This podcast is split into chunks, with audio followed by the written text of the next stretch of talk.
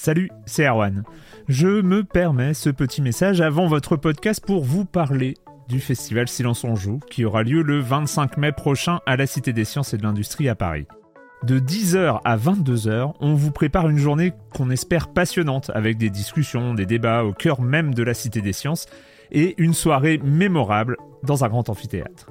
La billetterie est ouverte, le lien est dans la description des derniers épisodes et vous trouverez aussi un lien vers la programmation. C'est 20 euros pour la journée et la soirée, et si vous voulez juste passer nous voir en journée, il suffit d'une entrée classique pour la cité, c'est 13 euros tarif plein avec éventuellement des réductions.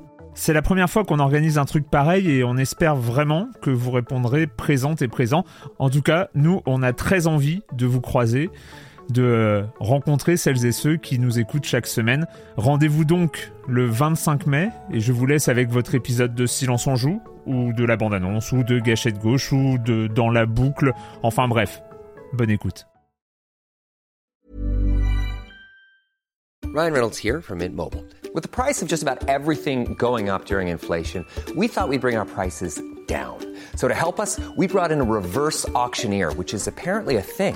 Mint Mobile unlimited premium wireless. Ready to get 30, 30, bit to get 30, bit to get 20, 20, 20, bit to get 20, 20, bit to get 15, 15, 15, 15 just 15 bucks a month. So, Give it a try at mintmobile.com/switch. slash $45 upfront for three months plus taxes and fees. Promo rate for new customers for limited time. Unlimited more than 40 gigabytes per month. Slows. Full terms at mintmobile.com. Silence en joue, Erwan Cario, bonjour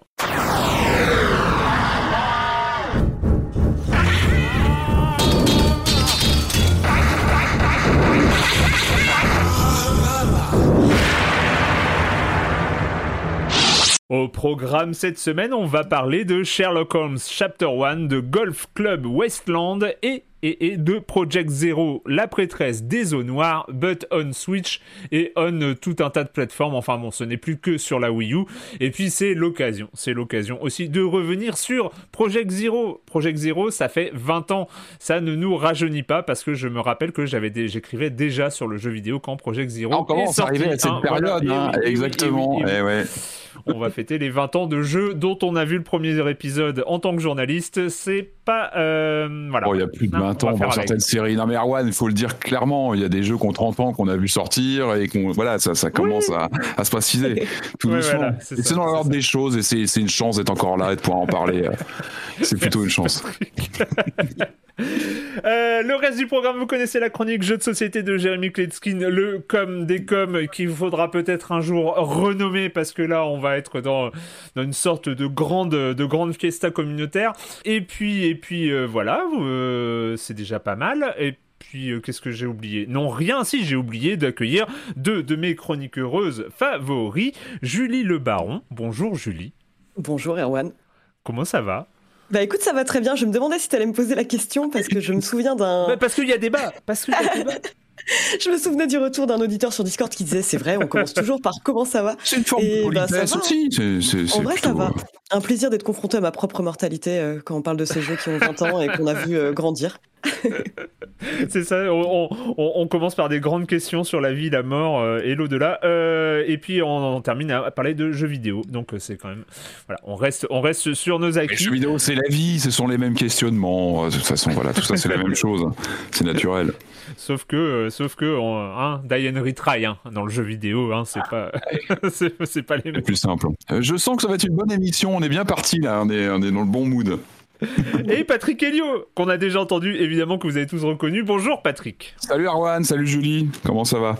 Eh ben, ne lâche pas ton micro, Patrick, parce que Ouais. on va aborder un petit peu euh, l'actualité de la ouais, semaine, ouais. avec euh, qui, comme, qui là aussi sur des chapeaux de roue, avec des chiffres records du côté de Steam. Alors ouais, Steam qui a, qui a enregistré un record absolu historique hein, de, de connexion en simultané euh, depuis toute son histoire. Steam qui a quand même quelques années de, de fréquentation et d'utilisation. Alors le chiffre c'est 27 182 165 personnes euh, connectées en même temps. Euh, c'était il y a quelques jours, c'était fin novembre. Alors ça coïncidait, je crois que le Black Friday, donc beaucoup de gens sont aussi connectés pour bah, profiter des, des promos, Les etc. soldes, les soldes de Les soldes, et voilà, bon, bah c'était un rendez-vous aussi euh, pour ça, mais c'est un cap. C'est-à-dire que vraiment, ils ont atteint un, volume qui a même dépassé. euh, on parlait du confinement, qui a été aussi la porte ouverte à un développement massif des connexions, etc.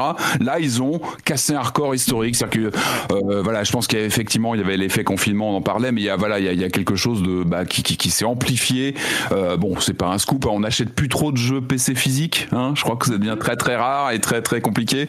Euh, donc voilà, c'est c'est une sorte de cap qui est passé des 27 millions historiques et bon, on peut se dire que voilà, c'est une sorte de nouveau plateau euh, chez eux. Alors ce qui est rigolo, ce qui est rigolo, c'est que euh, on entend parler de, de ces euh, de ces chiffres de connexion Steam. Moi, c'est alors c'est vrai que pendant très longtemps on n'en entendait pas parler, mais là en ce moment, euh, tout le monde est notamment sur euh, Battlefield. euh, tout le monde s'amuse avec euh, tiens, aujourd'hui, en ce moment, Battlefield est dépassé par Farming Simulator 2022. Non, mais oui, ça c'est dingue. Tout le monde en parle autour de moi, quoi. C'est terrible. Et donc, Ouais, c'est- c'est- Ouais. Ouais, je crois que dans les dans les il y a le détail hein, de cette connexion record. Je crois que le le, le, le jeu top euh, en top du classement c'était Counter Strike. Hein, euh, dans les vieux pots, on fait les meilleures connexions euh, qui étaient à 850 000 euh, joueurs simultanés. Enfin voilà. Mais, mais effectivement, j'ai vu que Farming Simulator, faisait un un bah c'était une fréquentation surprise. Ouais. Peut-être qu'on sera amené à en reparler euh, prochainement, je pense. À l'inverse de euh, Battlefield qui fait une euh, une fréquentation surprise dans l'autre sens. hein. Dans l'autre euh, sens, que, ouais, comme quoi, euh, ouais, les licences d'une année à l'autre, ou aussi du, des contingences, enfin, de la concurrence, qui fait que voilà, les comportements ne sont pas les mêmes. les bugs. Les bugs aussi, ça peut être pris en compte. Et euh, voilà. En tout cas, c'est jamais gagné. On a beau avoir une marque connue, comme quoi on n'est pas à l'abri de surprises dans le bon Une autre, une autre plateforme, Patrick? Alors, on reste dans les plateformes en ligne et on va du côté de GOG, Good Old Games, hein, cette bonne vieille plateforme euh, qui appartient au groupe CD Projekt. Euh, alors, bonne et mauvaise surprise. La mauvaise surprise, c'est que les chiffres sont pas très bons. Euh, a priori, euh, il y a eu des pertes d'argent ces derniers temps. Ça, c'est le mauvais côté. Le bon côté, c'est que la décision a été prise visiblement chez Good Games de se recentrer sur leur leur leur métier historique, c'est-à-dire, on rappelle, hein, c'est de ressortir des jeux PC d'il y a une vingtaine d'années en les repackageant avec du contenu souvent additionnel, des PDF scannés, des, des notices ou d'autres choses, des cartes, etc. euh, de les rendre euh, euh, utilisables en deux clics et sans DRM. Ça, c'était vraiment, ça, c'est vraiment leur, leur métier historique. Ils s'étaient un peu écartés de ça depuis quelques temps, on va dire, en essayant de se positionner sur de la nouveauté. Alors, évidemment, c'est des projets. Il y a eu Cyberpunk, il y a eu The Witcher. Ils avaient développé pas mal de choses autour de The Witcher. Avec c'est le, le Gwent, c'est ça qui était autour. Ils avaient, ils avaient Ouais. développé des choses autour. Ça, visiblement, ça n'a pas pris plus que ça. Après, il faut rappeler aussi le contexte. Hein, c'est qu'on a Epic Games qui arrive en force aussi. Il y a- voilà, la, le- la concurrence sur les plateformes euh, en nouveauté, elle s'est durcie. Elle s'est durcie parce que Steam, on parlait à l'instant de Steam qui est devenu euh, stratosphérique. Epic Games euh, qui a sorti le chéquier aussi pour arriver avec du jeu gratuit et prendre de la part de marché. Voilà, il y a plusieurs plateformes comme ça qui, a, qui, qui se sont affirmées. Donc ce marché est devenu difficile. Donc finalement, je pense que Good Old Games annonce en tout cas le, de, le- le- de faire le bon choix de se recentrer sur ce côté euh, préservation de vieux jeux, de les remettre bien en forme, les préparer. euh, on les retouche pas, hein, attention, c'est pas de la remasterisation, c'est les rendre faciles à, à utiliser en, en- sans DRM comme ça hors connexion pour embarquer les, avec les- le- les rendre, les, les rendre accessibles, ne serait-ce Oui. que, les- que le, de- le fait de pouvoir les acheter quelque part, en fait. hein, c'est- Aussi, oui, oui. C'était ça, c'était ça l'idée aussi, c'est qu'il y avait à un moment, il y avait toute cette mode des abandonware, Ouais. euh, ces sites qui euh, mettaient à disposition des jeux qui n'étaient de toute façon introuvables. Ils sont toujours là, que, attention, hein, ils sont ouais. toujours là. Abandonware France, et Abandonware France euh, fait toujours un super travail de, voilà, sûr, de, de- sûr, de ressortie de jeu, euh, de, ouais. de l'accompagner en côté éditorial, etc. Mais ça, GOG, c'est la, c'est la, c'est la vitrine euh, euh, officielle avec des, des partenaires comme LucasArts, des, des gens, voilà, il y a, y a un catalogue de jeux aujourd'hui sur GOG euh, avec des jeux qu'on peut lancer sur Mac, sur PC. euh, c'est très propre et c'est vraiment une offre intéressante. Je pense que cette annonce se ressentir sur le, le cœur de métier plutôt bon. Euh, ils travaillent, hein, c'est-à-dire qu'ils alimentent toujours leur, leur contenu. Je pense qu'ils ont vraiment un rôle, euh, GOG, en dehors, en dehors de cet aspect vitrine commerciale. Bah, ils ont un vrai rôle de conservation, c'est de rendre les jeux comme ça accessibles en deux clics. euh, euh, de les, voilà, c'est du jeu PC qui a 20, 25 ou 30 ans. Bah, en deux clics, de pouvoir les lancer sur un PC actuel, c'est pas forcément toujours facile. Il faut parfois bidouiller. Là, ça se fait de façon transparente. Les jeux sont pas vendus très cher. Il y a toujours des promos aussi. Ils jouent beaucoup là-dessus. Donc, euh, en tout cas, voilà, on va suivre. En tout cas, ils se ressentent sur leur fond de métier. Et ça, c'est c'est- une bonne nouvelle. Euh, suivi de suivi d'actu, hein, on avait parlé de l'affaire GTA il y a quelques semaines maintenant, de la ressortie de de la GTA trilogie euh, définitive entre guillemets édition qui posait pas mal de problèmes de bugs etc. On en a amplement parlé euh, il y a quelques semaines. Euh, Rockstar a visiblement saisi la portée, l'ampleur du problème. on resitue un petit peu, hein, il y a quand même eu le retrait de la version PC du store Rockstar pendant quelques heures. C'était un petit peu le feu. Hein. Il y a vraiment eu un, une levée de bouclier complètement du côté des joueurs, des utilisateurs, avec euh, euh, comment dire, euh, bah, pas mal de vidéos qui tournaient sur des bugs, des bugs qu'on a aussi expérimenté. On en a parlé ici entre nous. moi sur Switch, c'était, j'ai eu un festival notamment sur GTA 3, alors que c'était quand même le titre qui était historiquement le plus important, peut-être à, retravailler en termes de, polissage. En tout cas, il y, a un, y mea culpa qui a été fait de Rockstar. Je pense qu'ils ont compris qu'ils avaient un peu lancé ça. Ils avaient, on, l'avait, on l'avait expliqué. Hein, ils avaient confié ça à un studio externe. les pauvres, je pense qu'ils ont été un peu dépassés par l'ampleur du travail qui était à accomplir et du, retour de flamme un peu violent. Euh, je pense que le vrai problème c'est Rockstar. Hein. Quoi qu'on en dise, c'est Rockstar qui a appuyé sur le bouton pour publier ces versions. Quelle qu'elle quelle qu'a été la qualité finale, c'était à eux de, bah, de dire non, on les, on les, garde encore sous le coude et on, on reporte. Ça n'a pas été fait. Il y a un mea culpa. Hein. Ils ont expliqué qu'il y avait euh, des, des, corrections qui seraient faites. Il y a des patchs. Euh, moi, je crois que mes versions Switch ont été patchées. Euh, J'ai pas encore vérifié dans le détail, mais je sais que là sur les versions euh, Xbox, PlayStation, on est à la 1.03. Je crois. Il y a déjà eu des, des mises à jour assez importantes. D'ailleurs, on regarde le listing, euh, j'avais trouvé la, la, page avec le nombre de corrections. Euh, c'est voilà, c'est assez vertigineux. La liste, elle est, elle est, euh, elle fait 5-6 pages de, bah, de corrections dans tous les sens. Quoi, la pluie qui apparaissait dans, dans des intérieurs, tout ça, ça a été. Ils ont fait l'essentiel pour l'instant. La version Switch, là, c'est une question d'heure pour euh, passer sur cette euh, version 1.03. C'est ça sur l'update. Bah, c'est important parce que encore une fois, le, ce sont des titres mythiques bah qui ont été un petit peu traités elle va vite. Euh, le, je pense truc, que le, le, truc, le truc, c'est que quand même, il y a un, quelque chose qui s'appelle le contrôle qualité. Eh ben oui, c'est censé pour ça. avoir ah bah, lieu avant la sortie. Et tu sais, c'est un, truc, hein, c'est un truc, c'est récent, hein, c'est récent, c'est il y, y, a quelques mois juste, on a inventé le contrôle qualité. Surtout, et bon. surtout quand tu t'appelles Rockstar, t'as quand même ouais. aussi, un, tu vois, t'as une image. Alors, non seulement t'as un studio qui a une image de marque, et en plus on parle de, de, de trois jeux qui ont porté, euh, qui ont sacralisé le studio, c'est quand même pas rien. Euh, en tout cas, aussi dernière, on sent quand même le rétro-pédalage et un peu la panique à bord. Il y a un report des versions physiques euh, sur euh, Xbox. On passe au 17 décembre, donc ils sont vraiment limite avec la fin d'année. C'est quand même on sait la fin d'année, c'est quand même important le jeu vidéo. Et la version Switch, a priori, elle passe carrément à janvier 2022. J'imagine que c'est peut-être pour intégrer les derniers patchs. J'espère que ces versions physiques seront euh, up to date avec les derniers patchs en question. Bon, on sent qu'il y a un mea culpa, il y a une prise de conscience. Moi, ça me rappelle un peu l'affaire Doom. Je sais pas si vous vous rappelez des Doom, les premiers Doom qui avaient été réédités chez Bethesda il y a, je sais plus, il y a un an ou deux de ça, qui avaient eu pas mal de problèmes de connexion obligatoire. Ils avaient patché dans tous les sens des jeux rétro, des jeux qui avaient aussi euh, euh, 30 ans, qui avaient été patchés plusieurs fois. Au final, bon, aujourd'hui, on a des versions saines, mais ça a pris pas mal de patchs. Quand tu regardes les patch, les patch notes de Doom ou Doom 2, elles sont dignes de, de jeux blockbusters euh, récents, quoi.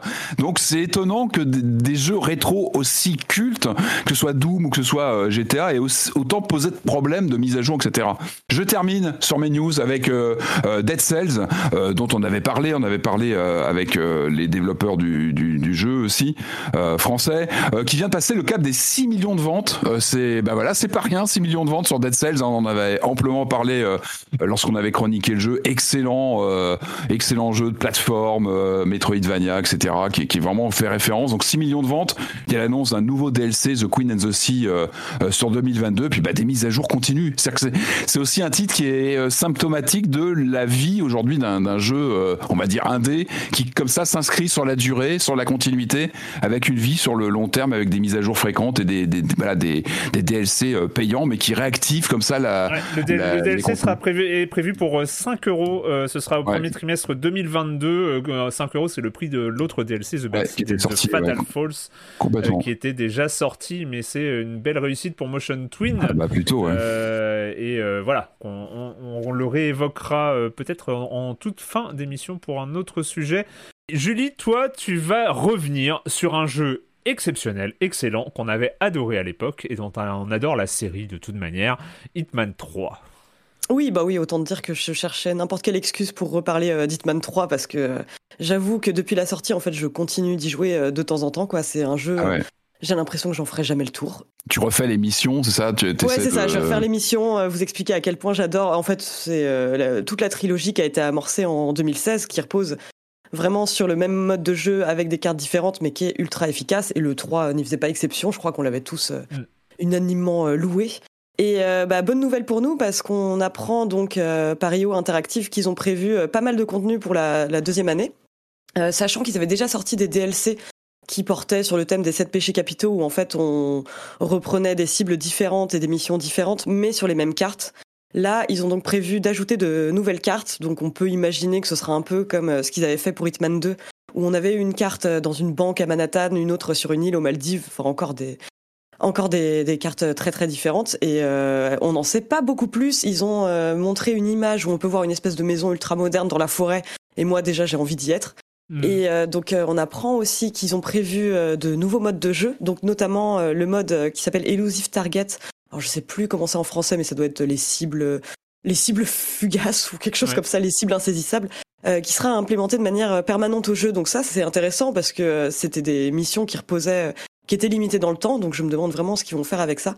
Et bah, on apprend aussi que Hitman 3 est le plus gros succès en fait de, de la trilogie et que la trilogie au total a réuni plus de 50 millions de joueurs. Donc très très bonne nouvelle pour Io. Hein. Donc on sait qu'ils planche en ce moment sur euh, leur projet d'adaptation de James Bond, mais je suis contente de voir qu'il lâche pas Hitman euh, et qu'il continue à nous c'est un beau score parce que c'est pas forcément une licence euh, très grand public quelque part. C'est un gameplay quand même très spécifique. C'est un beau score pour un jeu quand même qui reste un jeu de niche quasiment. Enfin, en termes de gameplay, c'est plutôt un jeu sophistiqué qui est pas forcément. Euh, ouais, atteindre qui est un, peu déroutant au début parce que tu t'attends vraiment à un grand bac à sable et puis tu te rends compte que c'est pas si facile que ça.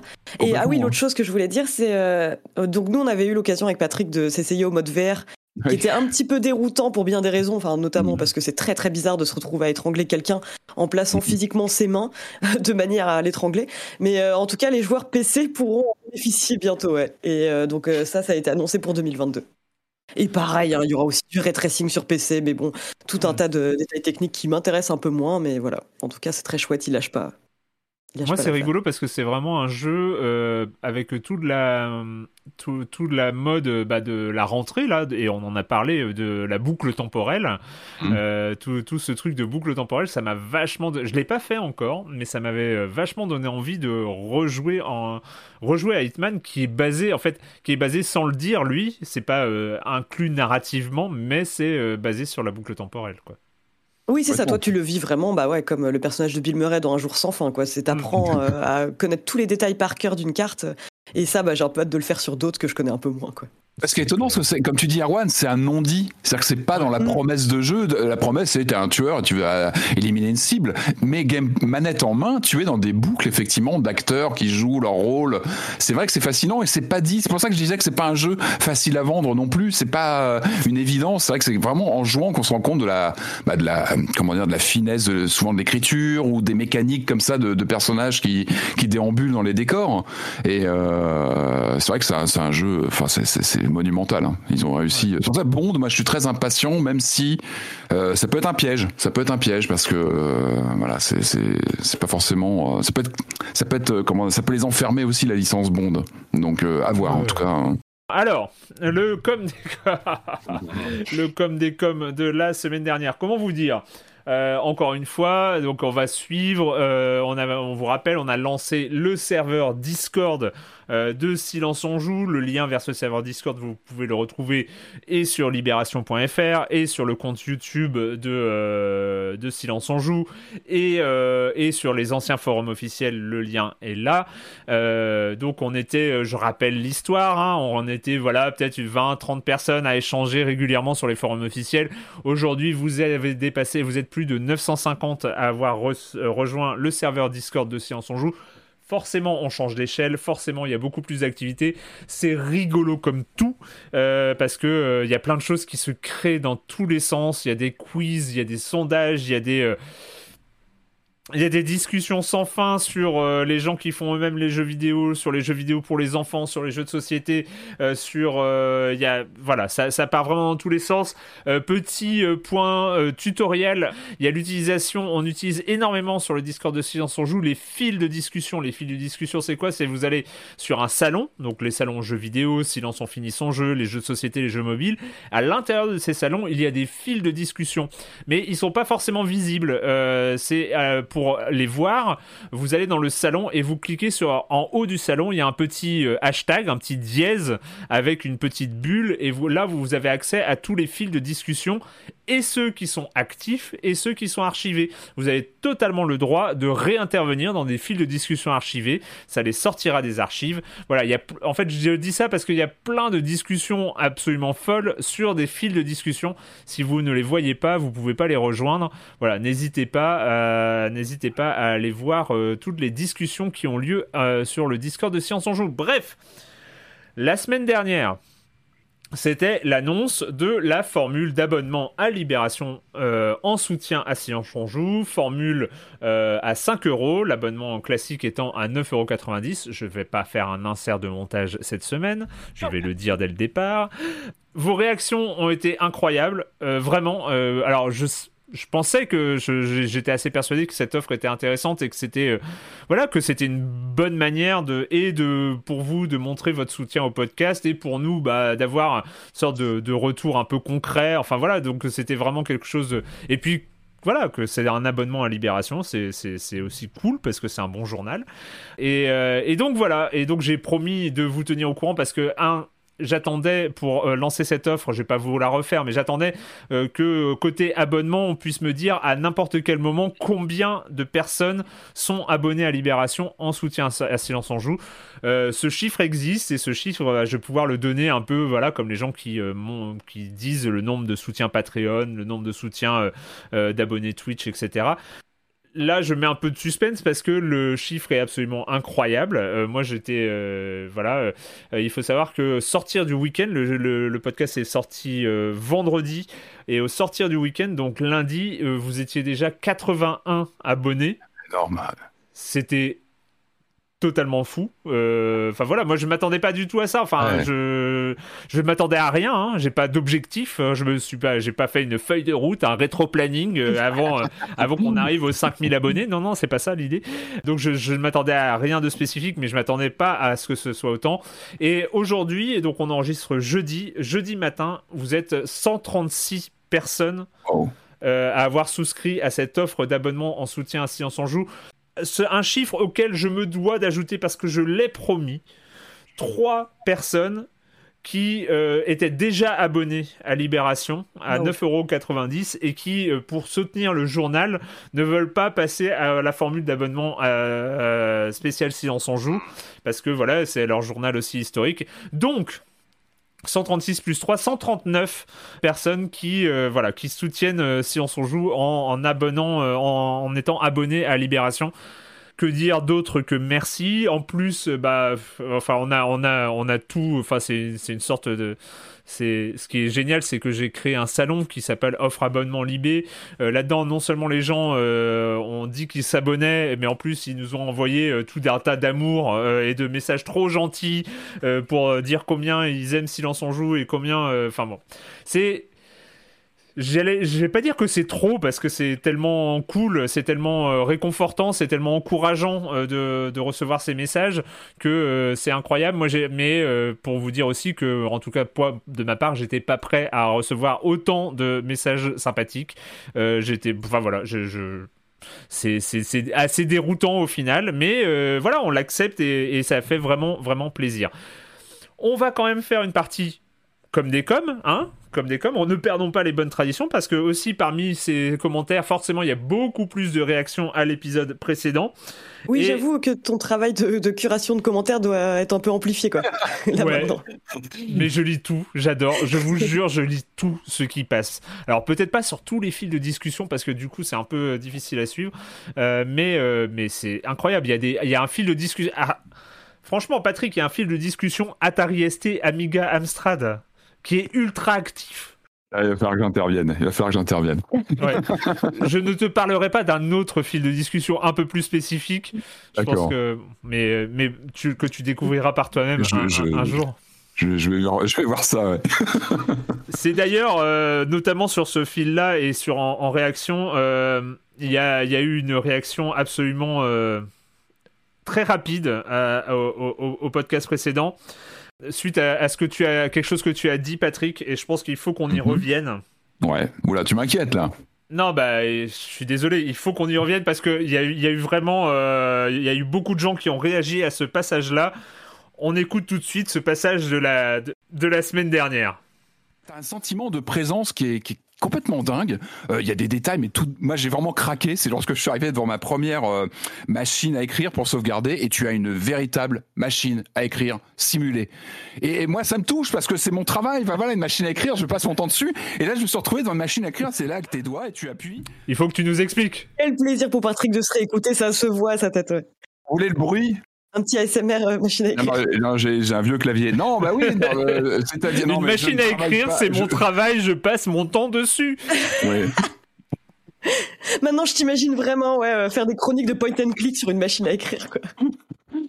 Euh, euh, oui, non, mais euh, que, que, que répondre à ça euh, Oui, je passe mon temps sur un clavier. C'est pas forcément une machine à écrire style euh, Resident Evil, mais euh, mais c'est vrai que cette mécanique d'appuyer sur des touches, tu sais, de vieilles machines, euh, ça m'a marqué. Oui, non, bah oui, je passe mon temps sur des claviers ouais, depuis toujours, Ça. depuis toujours. J'imagine, qui font bien Mais c'est vrai qu'il y a beaucoup de gens qui t'ont qui t'ont imaginé avec euh, avec des machines à- avec une machine à écrire avec euh, avec rouleau et tout ça. Ah bah Patrick, dans son armoire à pharmacie, il y a que des vertes. je vais, je casser un mythe. Je ne travaille plus sur Amiga depuis un petit moment. Je suis Ah sur là un là. PC ou un Mac. J'avoue, j'avoue. Je voilà, j'ai peut-être brisé un mythe. Mais euh, non, non, euh, sincèrement, euh, blague à part, c'est vraiment un moment qui, que j'ai trouvé saisissant sur la VR. C'est peut-être dans ces moments les plus prosaïques et les plus simples que la VR te saute à la figure sans ce côté, euh, tu vois, de, de te mettre un objet presque du quotidien, parce que je suis pas sur une machine à écrire, mais tu vois, avoir un clavier, c'est un truc de, de tous les jours. Et avec la VR, d'avoir tes, de voir tes doigts virtuels qui appuient sur des, et ça marche bien, quoi. D'ailleurs, si je pouvais peut-être taper mes textes en VR dans RE4, euh, je, je le ferais parce que non, mais il y a vraiment quelque chose de, de magique et c'est tout bête. Mais tu vois, ton cerveau euh, a ce, tu t'identifies complètement sur ce genre de séquence. Tu vois, t'es plus face à des, à des envahisseurs ou des zombies. T'es sur un truc de tous les jours. Et là, la VR, elle prend un parfum de d'incroyable dans les choses les plus simples en fait. Ceci dit, c'est pas une blague, il y a eu plein de réactions sur ce passage-là, où euh, ça a fait Drôle. beaucoup euh, sourire les gens qui t'ont imaginé, euh, comme Nabil, hein, qui dit Question cruciale à éclaircir lors du prochain épisode, Patrick Helio utilise-t-il vraiment une machine à écrire en 2021 Non, par contre, non, c'est vrai que j'ai pas précisé sur sur RE4 VR. Alors j'ai dit qu'il y avait pas mal de sensations fortes. Il y a un truc où j'ai vraiment eu des jumpscares. C'est un truc tout bête du jeu. Je sais pas si vous vous rappelez quand vous cassez des, des boîtes et des, des coffres, il y a parfois un serpent qui sort et qui te. oui, oui, vrai. Alors quand tu es dans un RE4 classique sur Xbox ou autre, bon, tu, tu le vois, tu t'en fous. En VR. Tu te Ah, prends dans la mais, mais c'est le c'est dingue c'est un des passages un des éléments qui m'ont le plus sauté au visage littéralement c'est quand tu casses la caisse et que t'as un serpent qui se jette sur toi t'as une vraie euh, une vraie frayeur Euh, alors que c'est vrai que dans, dans la version classique bon tu fais même pas gaffe tu l'écrases tu- tu- mais en que VR que, que ça avait presque l'air fait pour la VR, en fait, tellement euh, ça s'y prêtait bien, quoi. Alors, les autres commentaires en version un petit peu accélérée, donc euh, sans forcément beaucoup de réponses, mais parce que j'ai cité, il y en a beaucoup, hein, mais euh, euh, j'en ai sélectionné. Toto noyés, qui dit, je n'ai pas encore fini d'écouter, mais pour rebondir sur ce que tu as dit, Erwan, sur la communauté de ce Discord, je pense qu'on a la communauté qu'on mérite, et dans ce cas, c'est à prendre au sens positif. Le principe du podcast fait que les auditeurs se dirigent naturellement vers les podcasts qui leur correspondent. Si le podcast transpire la bienveillance, comme c'est le cas pour Silence on joue, alors pas de raison que ce ne soit pas dans le cas dans la communauté aussi. Merci. c'est juste aussi que euh, le, le- ce Discord à 950, hein, je rappelle, ça fait beaucoup, euh, encore ouais, ex- et, et encore extrêmement bienveillant, euh, même s'il reste majoritairement masculin, ce qui est un fait, hein, on va pas se mentir. Pour un Discord majoritairement masculin, je trouve que on est à un niveau de, bienveillance et de smooth qui est euh, assez euh, assez dingo. Donc euh, donc voilà. Même s'il y a des auditrices, hein, il y en a qui sont là et qui interviennent et tout ça. hein, mais bon. Un commentaire de Bichon Petit euh, disclaimer, euh, ce commentaire est bien sûr orienté, hein, mais je le trouve intéressant. Euh, pour répondre au questionnement de Corentin et Erwan concernant les politiques de prévention mises en place par les entreprises et notamment chez Microsoft, c'est quelque chose qui est considéré de, de manière très sérieuse. Une grosse culture de diversité et d'inclusion faisant régulièrement l'objet de campagnes de sensibilisation plusieurs fois par an, revues trois fois par an durant les entretiens managériaux et faisant l'objet d'objectifs écrits pour chaque employé. Et quel que soit et ce quel que soit le sujet abordé, genre, orientation sexuelle, religion, handicap, origine ethnique, origine sociale et autres biais inconscients. Donc on comprend bien que, euh, Bichon de, de fait euh, est, salarié chez Microsoft, mais c'est intéressant d'avoir euh, ce retour en interne. Donc il continue pas uniquement au niveau du holding, mais redistribué dans les filiales, matraqué auprès des managers, appliqué aux collaborateurs. des outils de remontée RH sont mis en place en anonymat point important, pour dénoncer tout comportement approprié et évidemment de lourdes sanctions à la clé. Il n'y a à mon sens pas de protection illégitime appliquée. La peur n'évite certes pas le danger et des comportements inappropriés isolés peuvent survenir, mais généralement la réaction est immédiate et exemplaire.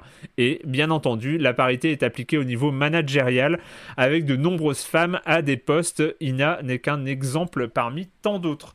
Euh, voilà, donc c'est. Alors, je répète, c'est une, euh, c'est une réaction évidemment qui est euh, située, hein, qui est située de la part de quelqu'un qui travaille à Microsoft, mais c'est intéressant d'avoir ce retour et justement aussi, c'est intéressant de voir les outils qui sont mis en place, que c'est pas forcément une histoire de bonnes intentions, qu'il suffit pas de dire on va régler les problèmes de harcèlement et tout ça parce qu'on est des gentils et parce que c'est la culture d'entreprise. Non, il faut, et là c'était intéressant aussi dans, dans, dans ce message-là, il faut qu'il y ait des, euh, des processus, il faut qu'il y ait des outils, il faut qu'il y ait euh, toute une prise en compte dans le concret euh, pour lutter contre ces choses-là. Et c'est quelque chose qui a l'air, en tout cas, d'après d'après ce message, d'être le cas chez Microsoft. C'était intéressant quand même là-dessus.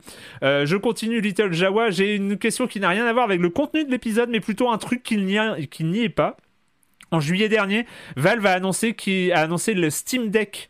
Euh, ça m'a vachement intéressé au point de le réserver. Et en suivant les news à droite à gauche, j'ai l'impression de ne pas être le seul. Mais du coup, à la rentrée de Silence en Jeu, je me suis dit que vous alliez en parler. Et rien, pas un mot, pas la moindre petite brève minuscule, euh, même trois mois plus tard. Vous êtes passé à côté ou c'est juste un sujet qui ne vous intéresse pas? Ce à quoi j'ai répondu, parce que je réponds, hein, j'attends pas l'émission suivante, mais euh, j'ai répondu que la news euh, du, euh, du, Steam Deck est tombée le 15 juillet. Donc on venait de finir la saison précédente. c'est vrai que c'est une news du coup qui avait deux mois quand on a repris l'émission et on est on a un peu trappé hein, parce que parce que voilà. Mais et puis de toute façon aussi j'ai rajouté que le matériel n'est pas un sujet de prédilection. On en parle quand il y a des grosses consoles qui sortent, quand il y a des grosses news, mais c'est vrai que c'est on fait pas un suivi matos comme ça. Euh, mais euh, bah, moi, en tout cas, c'est un sujet qui m'intéresse. En tout cas, en savoir si ça marche. Parce que cette espèce de PC à l'allure de Switch euh, a un côté un peu un peu intéressant voilà donc on verra on en parlera si on a l'occasion de mettre la main dessus je continue, c'est interminable. Peut-être que je ferai un tri la prochaine fois, mais là, on est encore, on est encore dans dans l'émotion, on est encore dans dans, dans ce dans cet élan euh, du, de ce nouveau de cette nouvelle plateforme, de ce nouveau serveur Discord. Donc on y va. Euh, Fred 701 euh, qui dit encore une fois super épisode où on parle de Exo One, de Despots Game ou encore de Happy Game. alors que tout le monde ne parle que du dernier Call of ou de Battlefield, c'est aussi pour ça que j'aime tant ce podcast. Alors moi je me permets quand même, je me permets c'est vrai qu'on n'en parle pas. Mais faisons une petite, un petit insert totalement imprévu suite à ce commentaire de Fred701. Le dernier Call of Duty, Call of Duty Vanguard, en deux mots.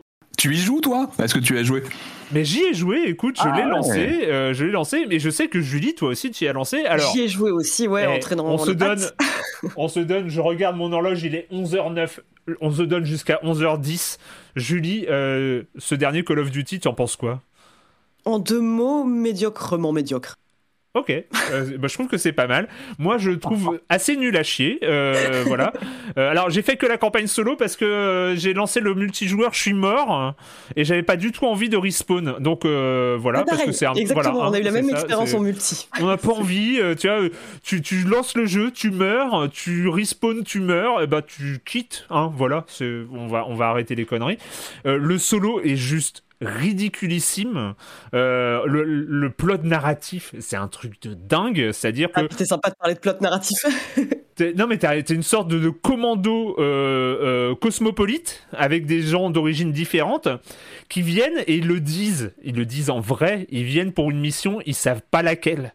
C'est ça. Ils savent pas pourquoi ils sont là. Et quelqu'un sait pourquoi on est là? Non, je sais pas trop, mais on doit récupérer un truc secret. Sérieusement, et les gens ils se connaissent pas, c'est dingue. Et, et, le truc moi qui a fini de m'achever, c'est euh, euh, quand tu croises pour la première fois le grand méchant à la, au bout, de...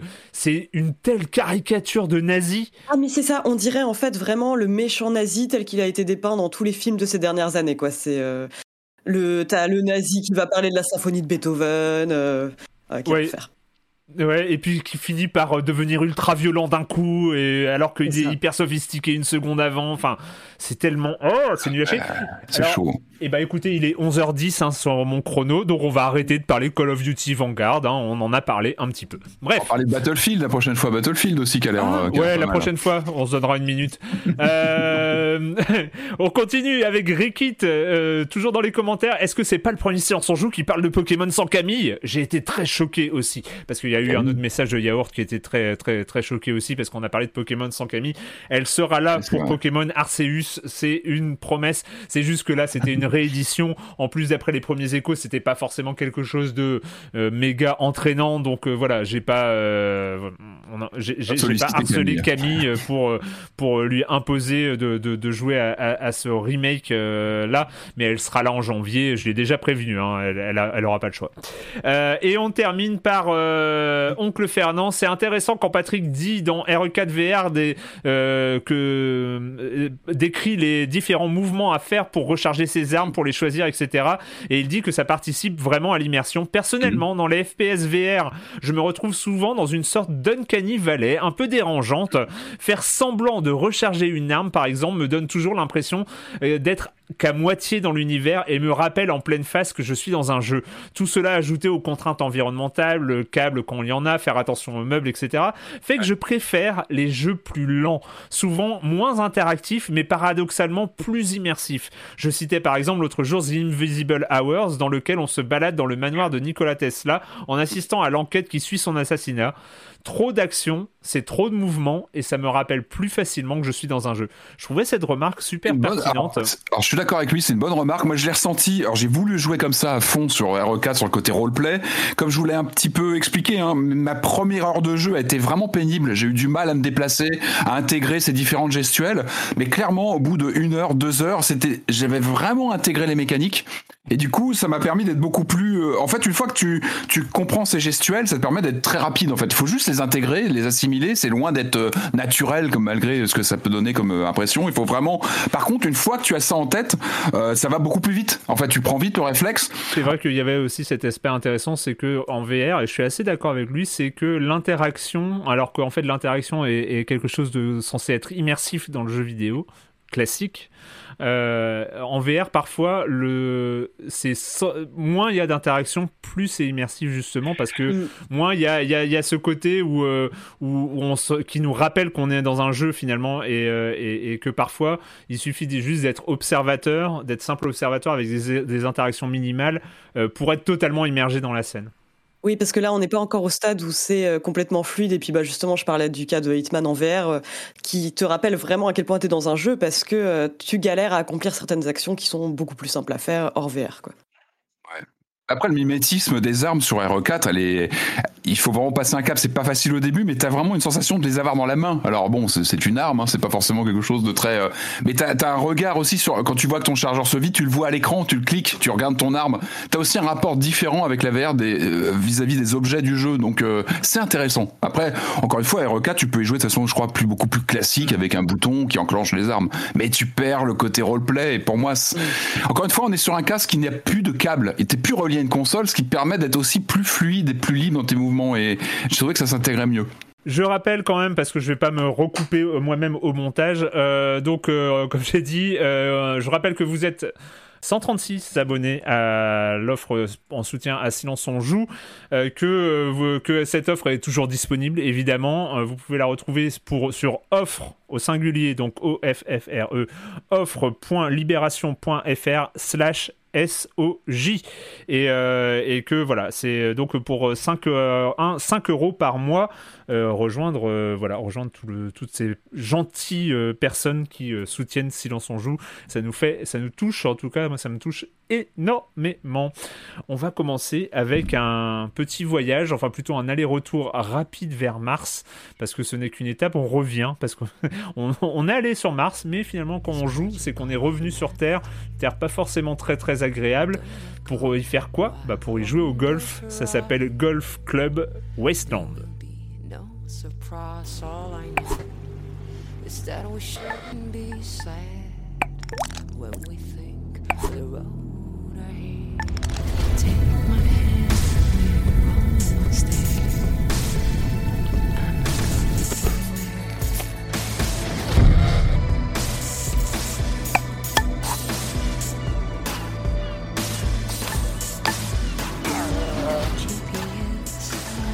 Golf Club Wasteland. Euh, alors, c'est pas un jeu qui euh, date de cette semaine, c'est un jeu de la rentrée euh, qui date de septembre. Mais bon, voilà, comme, comme à chaque fois, il y a des jeux on passe un petit peu à côté. Normalement, alors je rassure ceux qui, ceux qui sont en train de, de, stresser, Psychonauts 2 est bien au programme de Silence en Joue. On va en parler dans les semaines à venir. on veut bien le faire. Voilà, on veut bien le faire parmi les jeux qu'on avait un peu, euh, on était un peu resté à passer à côté, ce Golf Club Westland, donc sorti en septembre.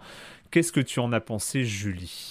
Bah moi, c'est un jeu que j'attendais un petit peu. J'avais vu euh, des premières images parce que j'ai un, enfin, faut savoir que j'ai un petit péché mignon, c'est les jeux de golf qui ne ressemblent pas vraiment à des jeux de golf, qui ont une hmm. valeur ajoutée, ou parfois le golf n'est qu'un prétexte. Et dernièrement, j'avais beaucoup aimé What the Golf notamment, euh, qui était un, un, petit jeu de golf hyper chouette où on pouvait tout golfé, y compris euh, le joueur de golf, y compris le drapeau, et euh, je trouvais ça assez fabuleux.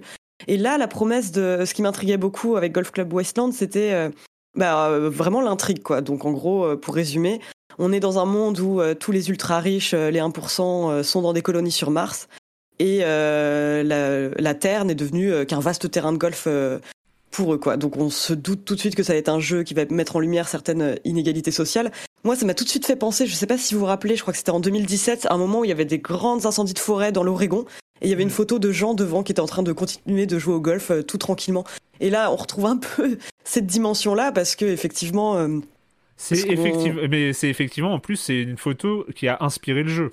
Euh, ah ça je savais même pas tu vois. Eh ben ah, écoute, euh, j'ai vu une conférence où Igor Simic, euh, donc le, designer principal narratif notamment du jeu, parle du contexte narratif de Golf Club Westland et dans le deuxième ou troisième slide, il y a cette photo absolument incroyable où tu vois des golfeurs aux États-Unis dans l'Oregon avec l'incendie immense en, en fond. C'est une photo incroyable. Et bah là, c'est vrai que moi j'aime beaucoup en fait ce côté euh, narratif qui est amené par petites touches. Et euh, justement, donc nous on incarne euh, donc un golfeur en combinaison spatiale. On voit donc que la Terre a été complètement laissée à l'abandon, qu'elle est envahie par des animaux radioactifs, hein, des vaches qui ont des pis fluorescents. Hmm. Et déjà en termes de, de direction artistique, c'est vraiment très très joli. Et il y a un truc que j'aime beaucoup, bah, c'est tous les paysages qu'on est amené à croiser. Il va y avoir des structures brutalistes yougoslaves, on va retrouver l'atomium de Bruxelles, des aéroports abandonnés, enfin des clubs. Et c'est euh, c'est vraiment très très chouette. Mais alors ce que j'ai vraiment préféré, c'est euh, bah, pas du tout les mécaniques de golf, c'est euh, le fait qu'on est accompagné tout du long par une radio qui s'appelle Radio Nostalgia from Mars. Et donc donc il y a de la musique qui passe, très chouette musique. Et t'as des témoignages en fait de personnes qui se rappellent de leur temps passé sur Terre. Quoi. Hmm. Et donc ça peut être une jeune femme qui se souvient de son premier baiser dans un appartement à Berlin, qui sentait la pomme de terre. Enfin c'est c'est des témoignages déjà ultra bien joués très très incarné. Et ce que j'aime bien, c'est qu'on apprend au fur et à mesure euh, ce qui a pu se passer sur Terre. Quoi. Comment est-ce que euh, on en est venu à ce à ce stade quoi Ils mettent en lumière un peu la grande catastrophe qu'il y a pu avoir sur Terre. Et c'est euh, vraiment très très chouette. Après, les mécaniques de golf en soi, c'est pas ce qui est le plus intéressant dans le jeu. Enfin, c'est vraiment très simple. En fait, moi, j'ai joué sur PC. il suffit juste en fait d'un clic d'ajuster donc la direction du tir et sa puissance. Euh, c'est pas un jeu de golf classique dans le sens où euh, la plupart des trous euh, se finissent en des plusieurs mm. dizaines de coups. Il y a aussi un mode notamment focalisé sur l'histoire où on n'a pas besoin de faire un nombre de coups nécessaires, on peut jouer autant qu'on veut. Et, euh, et ça, j'aime bien parce que le jeu peut être un petit peu frustrant euh, de ce point de vue-là. Il y a des niveaux, moi, qui m'ont donné euh, des migraines, notamment euh, sur euh, un immeuble où il faut arriver pile Ouais. poil au bon étage. Et si tu te rates, un, Ouais. tu reviens à ton coup précédent, ça peut être assez, euh, assez usant euh, à la longue. Il y a aussi des flaques euh, de de- d'acide où tu peux complètement perdre ta balle. Mais ce que j'ai adoré, moi, c'est vraiment me laisser transporter par euh, les récits des gens euh, que j'écoutais à la radio. Ça, c'est un truc qui m'a vraiment fasciné. Je trouve que c'est formidablement bien écrit. Il y a un message politique très clair euh, dans, dans le jeu. Il y a beaucoup, beaucoup de références euh, à travers les néons, par exemple, qu'on peut voir dans les différents niveaux. Et euh, ça, c'est vraiment la partie que j'ai préférée. C'est un, c'est un jeu. Alors, je- on va passer rapidement sur le, la- la- finalement le, le- le gameplay, et donc Mm. le, le- le- le- le système ludique qui est qui n'est qu'un des éléments du, du jeu et c'est assez étonnant d'ailleurs de, de se servir du golf. Pourquoi le golf? Euh, Bah en, en même temps pourquoi le golf? Parce que cette photo dans l'Oregon, hein, c'est vraiment euh, c'est vraiment le symbole du golf qui est important plutôt que le golf en tant que sport. Mm. Euh, on, on l'a pas précisé, mais c'est un jeu en, en- en vue de côté, Euh, donc euh, le golf n'est qu'une parabole en fait. C'est on envoie sa balle qui fait une courbe parabolique jusqu'à en fonction de la force et de l'angle de l'angle de, de la frappe. Moi, j'avoue que sur l'aspect golf, euh, je suis passé, je crois, y, il y a 35 niveaux. C'est ça. Mm. Euh, je suis passé en mode story au 17e, je crois, parce que c'était un niveau en, en, 20, en 32 coups. Ouais, c'est ça. Et, euh, et que j'avais perdu au 27e coup, en fait. Et que refaire les. Enfin, j'étais obligé du coup de refaire les 30 premiers coups euh, du niveau. Et là, j'étais. euh, Enfin, ça m'a exaspéré. Donc, donc, je suis passé en mode story, c'est-à-dire qu'on n'a plus ces limites-là, on passe au niveau suivant un peu à tort parce que je me suis rendu compte que euh, que sur à peu près tous les niveaux suivants j'arrivais à- à- au trou dans le dans À le faire le par, ouais. euh, à faire le par donc euh, euh, c'est c'est pas punitif c'est juste que ce niveau un peu de challenge où il faut réussir avant un, coup, un nombre de coups maximal, il sert un peu à rien parce que quand tu as un niveau en 30 coups et que euh, tu le fais, enfin que tu n'arrives pas à le finir en 30 coups, euh, il y a énormément de frustration à revenir au départ, euh, je trouve. Je sais pas- J'ai pas bien compris ce système de jeu là, mais finalement ça passe. Alors il, il est un peu frustrant, mais finalement il est, il est assez drôle quand t'as Mm. des écureuils qui te qui te chipent ta balle, quand t'as une ouais. girafe qui quand une girafe qui le bouffe, quand t'as euh, des oiseaux qui, euh, qui prennent ta balle. Enfin, Il y, a, il y a comme ça tout un environnement euh, euh, un peu interactif qui qui rend le truc un petit peu drôle. Et puis et puis il est pas dur. Il est enfin Non, il est il est vraiment pas- pas dur à jouer quoi. Enfin, Il est pas difficile, ouais. Et puis en plus, euh, euh. les petites animations que font le personnage quand il rate son coup sont très très mignonnes. J'aime beaucoup moi les animations. euh. Les le- animations du personnage principal sont incroyables, les décors sont superbes, euh, vraiment. Mais euh, bah, ce qui accroche, et tu as cité beaucoup des éléments euh, qui, euh, qui accrochent complètement dans ce Golf Club Westland, c'est l'univers narratif. Alors c'est assez rigolo, ils l'ont, euh, en tout cas Igor Simic. Alors moi, j'ai pas réussi à trouver le, le studio, c'est Demagogue Studio. Mm. Le nom du, du studio qui a réalisé euh, Golf Club Westland. Je n'ai pas réussi à trouver où ils habitaient. Sur leur compte Twitter, c'est marqué Anthropocène. Euh, Igor Simic, on sait qu'il est né à Belgrade, mais euh, voilà, il, a fait des conférences à Los Angeles euh, et, dans d'autres lieux. Pour le coup, c'est un jeu ultra engagé. Quand on voit les références, alors c'est rigolo, les références d'Igor Simic. En fait, il a il, sur son, j'ai regardé une de ses conférences donc, et en fait, il commence avec deux citations. Une première de Samuel Beckett Vous êtes sur Terre et il n'y a pas de traitement pour ça. Et une deuxième de Elon Musk Je prévois de voyager euh, sur Mars et d'en faire ma maison. Ouais, bah ouais, c'est clair qu'il y a un message très très euh. Et en affiché à fait- l'égard d'Elon et- Musk. hein, Et en fait, c'est ces deux extrêmes-là. En fait, il est allé Mm. chercher ces deux extrêmes-là.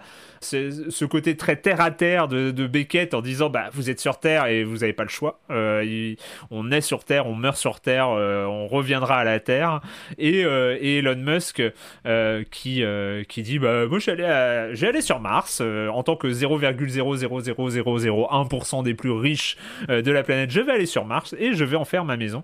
Et en fait, tout est basé sur cette, sur cette comparaison, les 0,1% les plus riches qui vont pouvoir aller s'installer sur Mars et laisser la Terre s'autodétruire et euh, devenir un univers invivable, etc. si, on, est avec Beckett, c'est pas grave. On reste avec Beckett. Voilà, on, reste avec Beckett. et donc, en fait, voilà, c'est ce jeu Golf Club Westland a un sous-texte politique constant. Euh, c'est revendiqué, c'est euh, même pas un sous-texte, c'est un, oui, c'est texte. Euh, c'est un jeu anti-Musk mais du début à la fin, c'est-à-dire que les références à Tesla, les références à Mars, c'est évidemment des références à... C'est une escroquerie où il explique que ce voyage sur Mars, c'est une énorme escroquerie aussi, c'est-à-dire qu'en fait, ils sont pas très heureux. Hein. Spoiler, ils sont pas très très heureux, ceux qui, ceux qui vivent sur Mars. Sur Mars et, et cette radio nostalgia from Mars, elle est incroyable. Alors il faut voir que c'est une bande son qui nous suit tout le long du jeu, même quand on est dans les menus. Même quand on sauvegarde, qu'on charge, que même quand on sort du jeu, enfin, mais qu'on reste dans l'application, la, radio continue. Euh, la musique est une musique, les chansons sont créées spécialement pour le jeu. Il y a une soundtrack qui est euh, assez exceptionnel. Les témoignages, les, enregistrements et tout ça, c'est absolument incroyable. C'est sous-titré, c'est en anglais, sous-titré en français. Euh, mais des fois, en fait, même si le jeu est plutôt chill, hein, il faut juste choisir son coup et bah, des fois, on arrête de jouer. Hein. On écoute. Bah, c'est ça, complètement. Moi, je prenais plaisir parfois à juste m'arrêter pour écouter. Je crois qu'un des premiers témoignages, ça va être un trader qui parle de, de sa journée de travail, etc. Où je m'arrêtais vraiment littéralement pour écouter, euh, écouter les témoignages, quoi. Et euh, il y a aussi un autre truc, euh, une fonctionnalité que j'aime bien, c'est le fait qu'on puisse, bah, c'est d'ailleurs plutôt nécessaire. Comme tu disais, Erwan, il y a des, éléments un peu inattendus qui peuvent débarquer, typiquement des, euh, écureuils qui viennent te voler ta balle.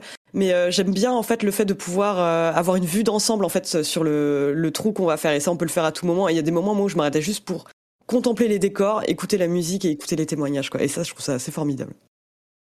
Moi, le, truc, c'est que je suis pas sûr parce que euh, il se termine en 2-3 heures, on va dire. Euh, je suis pas sûr d'être arrivé au bout euh, de Radio Nostalgia for Mass.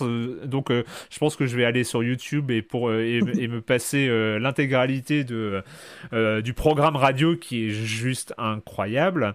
c'est assez rigolo parce que Igor Simic et les gens de Demagog Studio ont théorisé cette approche narrative. il l'appelle le constellation storytelling.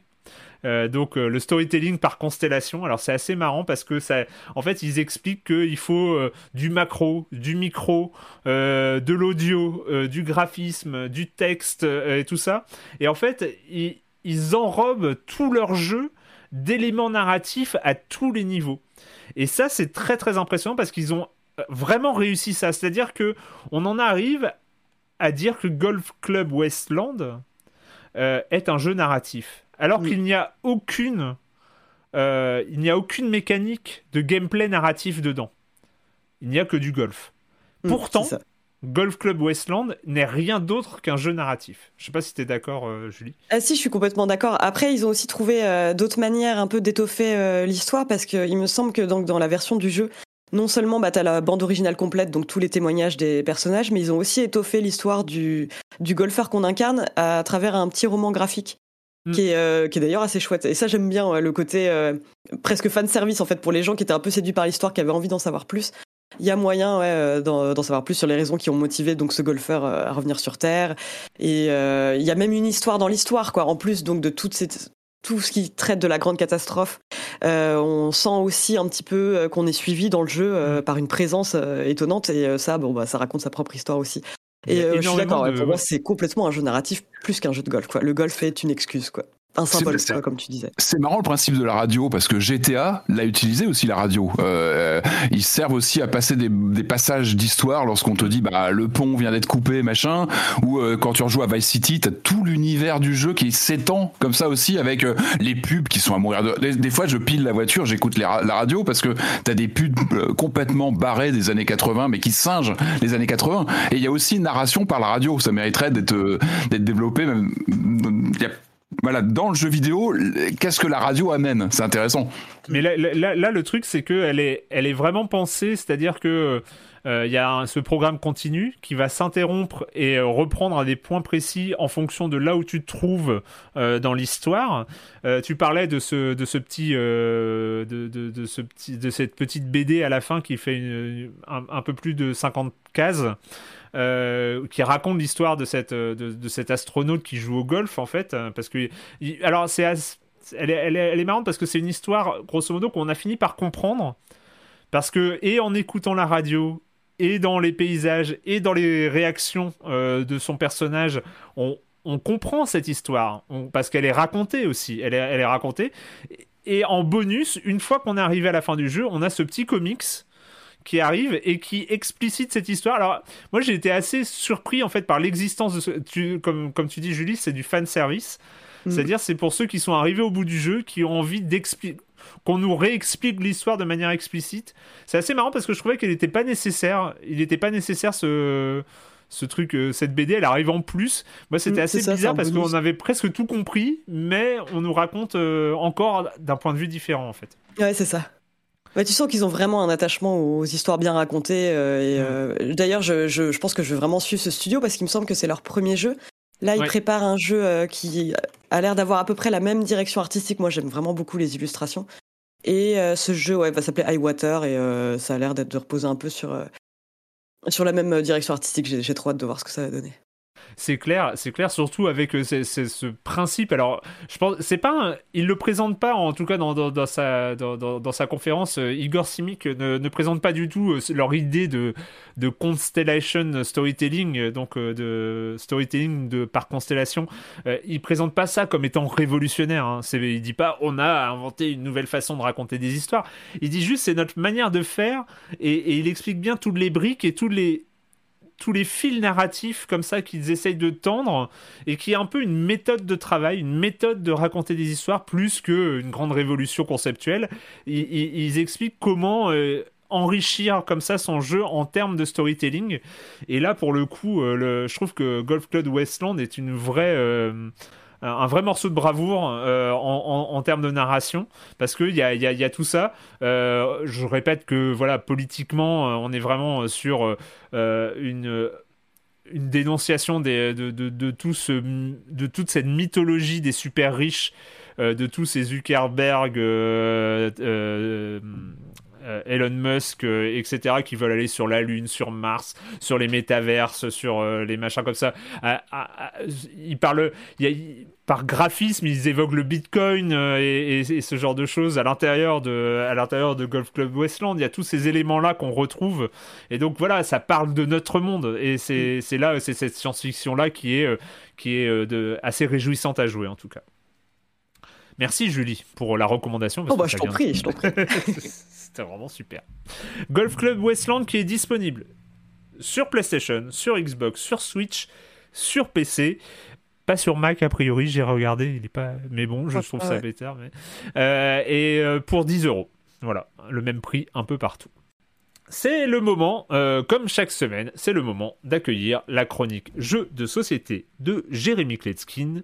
Salut Jérémy. Salut Erwan, je ne sais pas s'il t'arrive de vivre comme moi ces moments de lucidité absolue. Tout s'arrête, on a un regard sur soi et sur le reste du monde et on comprend pour un instant ce qui est le plus important dans la vie. Eh bien, pour une fois, ce moment on va le partager tous ensemble, il va durer deux minutes le temps de cette chronique. Aujourd'hui on va parler de bonheur, de gens et de plein de gens qui reçoivent plein de bonheur. Le jeu s'appelle Happy City, on va bâtir la cité du bonheur. Lors de leur tour, les joueurs vont poser une carte bâtiment devant eux, au bout de dix cartes ils auront fini de construire leur ville. Il suffira ensuite simplement de calculer combien de bonheur chaque ville va générer pour connaître le gagnant. Sur chacune des cartes, on va trouver plusieurs éléments. Déjà son prix, parce que le bonheur ça coûte de l'argent, et puis sa couleur qui représente son type, donc une habitation, un bâtiment public, un magasin, etc. Et ce qu'il y a de plus important, des habitants et ou des cœurs. Évidemment, sur les habitations figurent plus d'habitants et sur les bâtiments plus orientés loisirs, il y aura plus de cœurs. Sur certaines cartes figurent des pièces qui permettent d'augmenter vos revenus au début de votre tour. Au centre de la table, on va au fur et à mesure découvrir trois lignes de cartes bâtiments. Sur la première ligne, vous avez les bâtiments les moins chers qui coûtent de 1 à 3 pièces. Vous y trouverez le fleuriste, une librairie, un igloo, une épicerie, euh.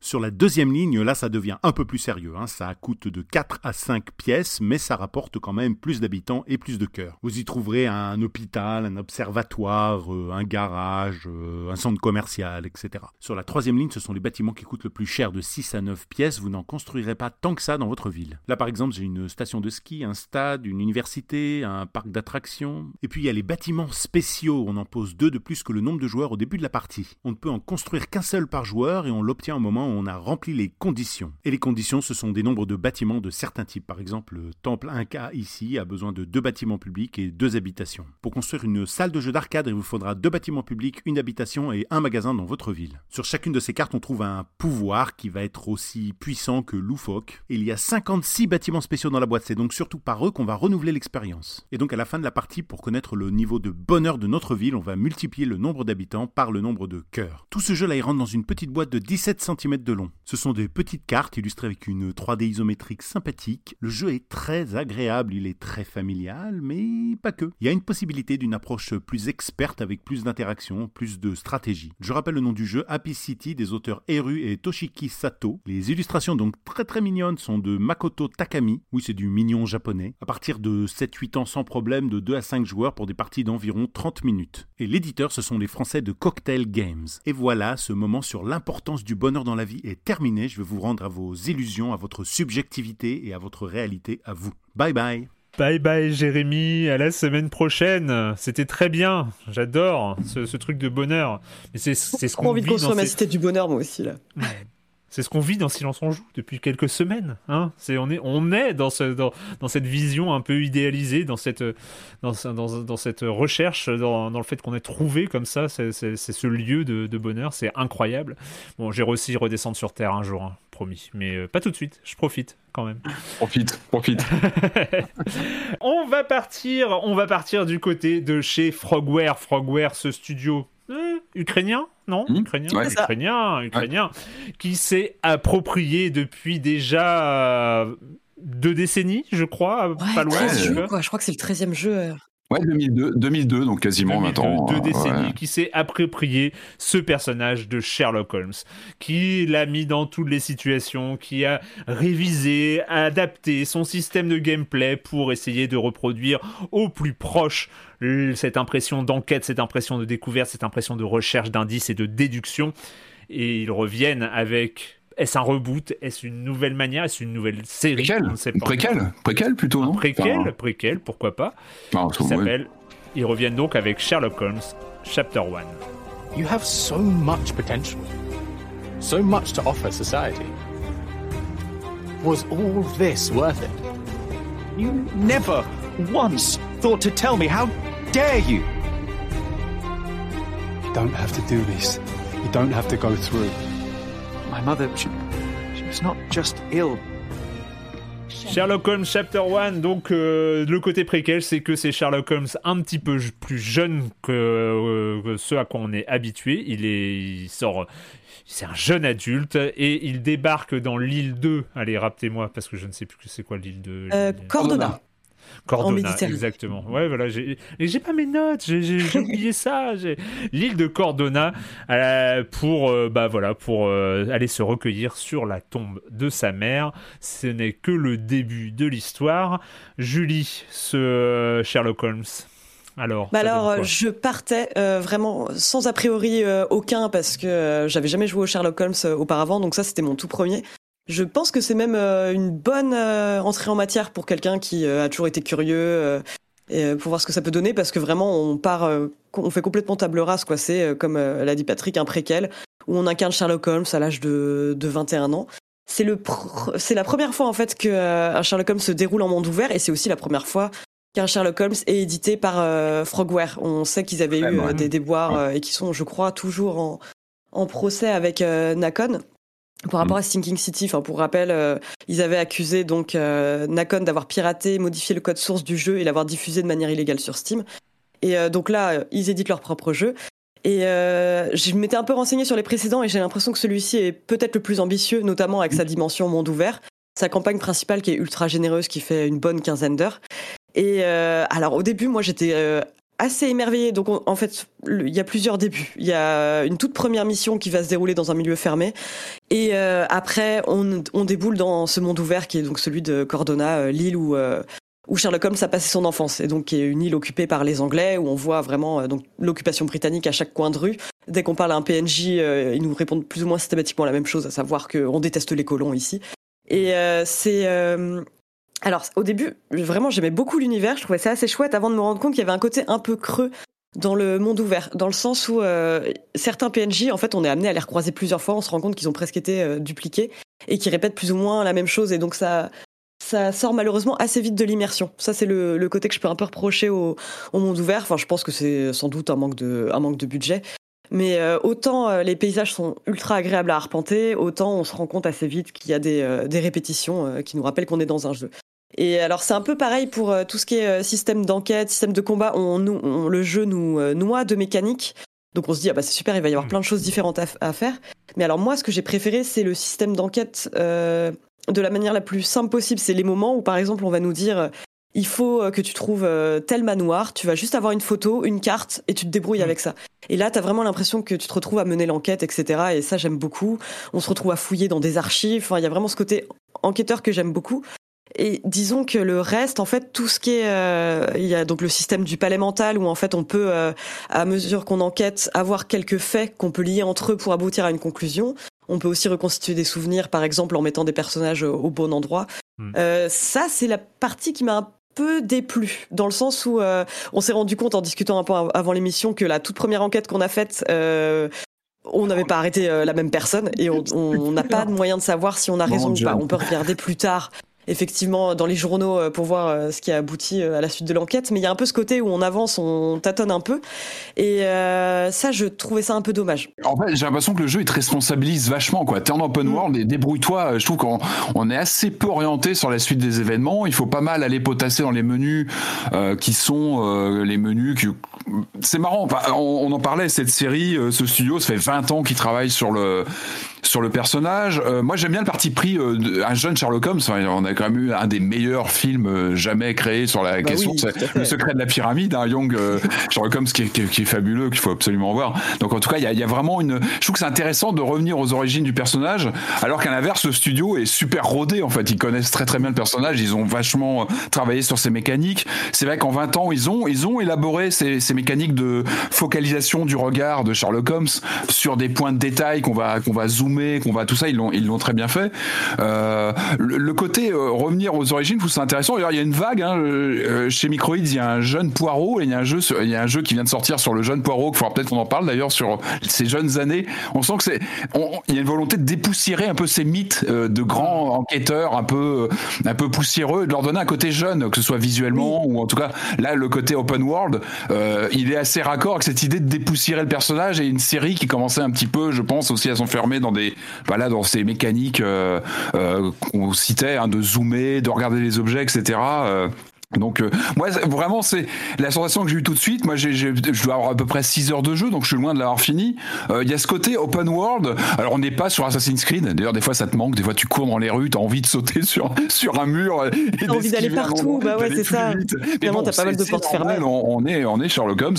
Euh, moi j'aime bien le côté. Alors on va pas spoiler hein, mais le, le, l'ami imaginaire je trouve ça intéressant. Enfin c'est, c'est une veine qui avait été. on le sait dès le début. Hein. On le sait dès... Alors pas tout de suite. Moi tout c'est pas, tout de suite immédiatement il faut le chercher, euh, faut chercher l'information. Euh, au contraire, j'ai bien aimé la façon dont tu crois que ce mec est avec toi au début. Et euh, alors, je sais pas si c'est un clin d'œil à un jeu. Je sais pas si je vous ai déjà parlé de Deadly Premonition. C'est un jeu comme ça en monde ouvert avec un, un ami imaginaire, mais mais euh, bon, en tout cas, je trouve ça, voilà, il y, y a, des très bonnes choses. Moi, je trouve que ça peut être déstabilisant sur ce côté. Ils ont voulu aller à fond euh, sur le côté monde ouvert. Alors, effectivement, c'est un monde ouvert. Attention, on est sur un budget, euh, on n'est pas du tout sur Assassin's Creed.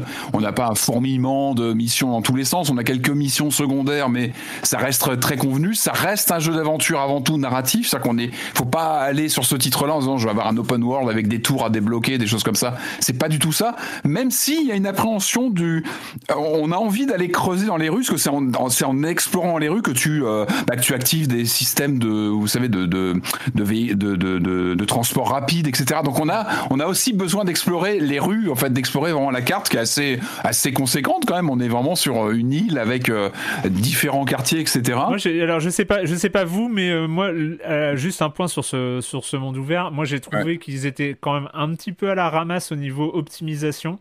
Ah oui, ça rame. Euh, alors moi, je sais pas vous, mais euh, moi, mon PC, alors c'est pas mon PC n'est pas un foudre de guerre, mais il a fait tourner Assassin's Creed Odyssey, donc euh, c'est pas non plus.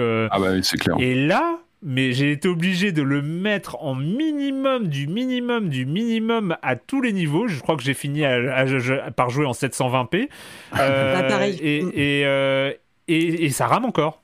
Ouais, même sur PS5, il, est, pas, il est pas opti. Enfin, c'est c'est un peu gênant parce qu'on est vraiment, on n'est même pas à des niveaux de design euh, qui arrivent au niveau d'Assassin's Creed Odyssey et ça c'est pas grave. C'est pas ce qu'on attend de Frogware non plus, donc euh, je, je critique pas. Mais euh, mais ils sont quand même à la ramasse en termes d'optimisation et c'est gênant, je trouve, de proposer cette ce gap technique en disant regardez, on va vous passer en monde ouvert et en même temps on sait pas, on sait tellement pas faire que ça va mettre à genoux la PS5 et et les PC corrects. Bah, il y a un parti pris, je pense, d'avoir de belles images c'est vrai que tu as, des belles images, comme tu, dis, tu, tu disais, Julie, pardon, euh, tu as des, as des couchers de soleil, tu as, des, as, vraiment de la belle image. Par contre, ouais, même sur PS5, tu as des vraies baisses de, de framerate d'un seul coup. C'est, mm. ça, ça, rame, tu sens que c'est pas confortable. Après, moi, moi, moi, très franchement, sur un jeu d'aventure, j'avoue que, enfin, franchement, c'est pas un truc qui me traumatise du tout. Je suis pas là pour ça. Je suis pas là pour courir après un personnage. Moi, j'ai plus bloqué, pour tout vous dire, sur le, le côté, euh, le jeu, il te, comme je disais, il te responsabilise, c'est un peu toi-même, vas-y. Et surtout, moi j'ai vraiment ressenti euh, bah, l'école PC. On sent que c'est un jeu qui vient du PC dans les menus, dans le côté assez euh, complexe de l'interface. Quand tu es, euh, sur une console, tu as envie d'avoir quelque chose de beaucoup plus fluide, que ce soit même que ce soit aussi bien dans la navigation des menus que même dans les indications, etc. Et je trouve qu'il y a une austérité qui, bah, qui peut être perturbante. C'est vrai qu'on est, il a un côté clinquant, des belles images, un côté open world qui peut être accueillant comme ça, mais derrière, on a quand même ce côté assez rustique euh, de mm. gameplay PC, mais qu'on peut apprécier aussi parce qu'on est sur du jeu d'aventure à déduction, etc. Avec tous les systèmes qu'on retrouve que Frogware développe depuis des années, avec ses déductions, comme tu disais Julie, ce palais mental qui fait qu'on va là, raccorder comme ça des des euh, des éléments de pour arriver à des conclusions. Moi j'aime bien les reconstitutions aussi avec euh, où on passe un peu en mode fantôme, on va euh,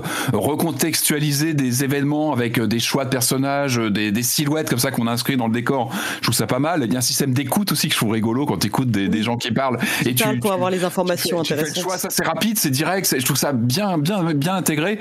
moi encore une fois vraiment j'ai bloqué sur tout ce qui est menu et indication. Je trouve qu'on est un peu perdu, vraiment on sait pas trop où aller parfois, on sait pas trop comment euh, on va euh, réenclencher l'histoire en fait. On sait pas trop parfois. Est-ce que j'ai pas loupé un en truc fait, on a tellement de, excuse-moi, ouais, on a tellement de, quêtes annexes et de choses qu'on mm. peut faire que parfois on sait plus réellement quand on est dans l'histoire principale ou pas. Est-ce qu'on hiérarchise ou pas? Est-ce que le jeu nous aide à hiérarchiser Pas vraiment. Il faut un peu se dépatouiller dans tout ça. Et je mm. pense qu'il y a une opulence d'informations dans tous les sens. Et on est un peu comme un Sherlock Holmes un lendemain de, de beuverie. On a le cerveau qui, part dans tous les sens.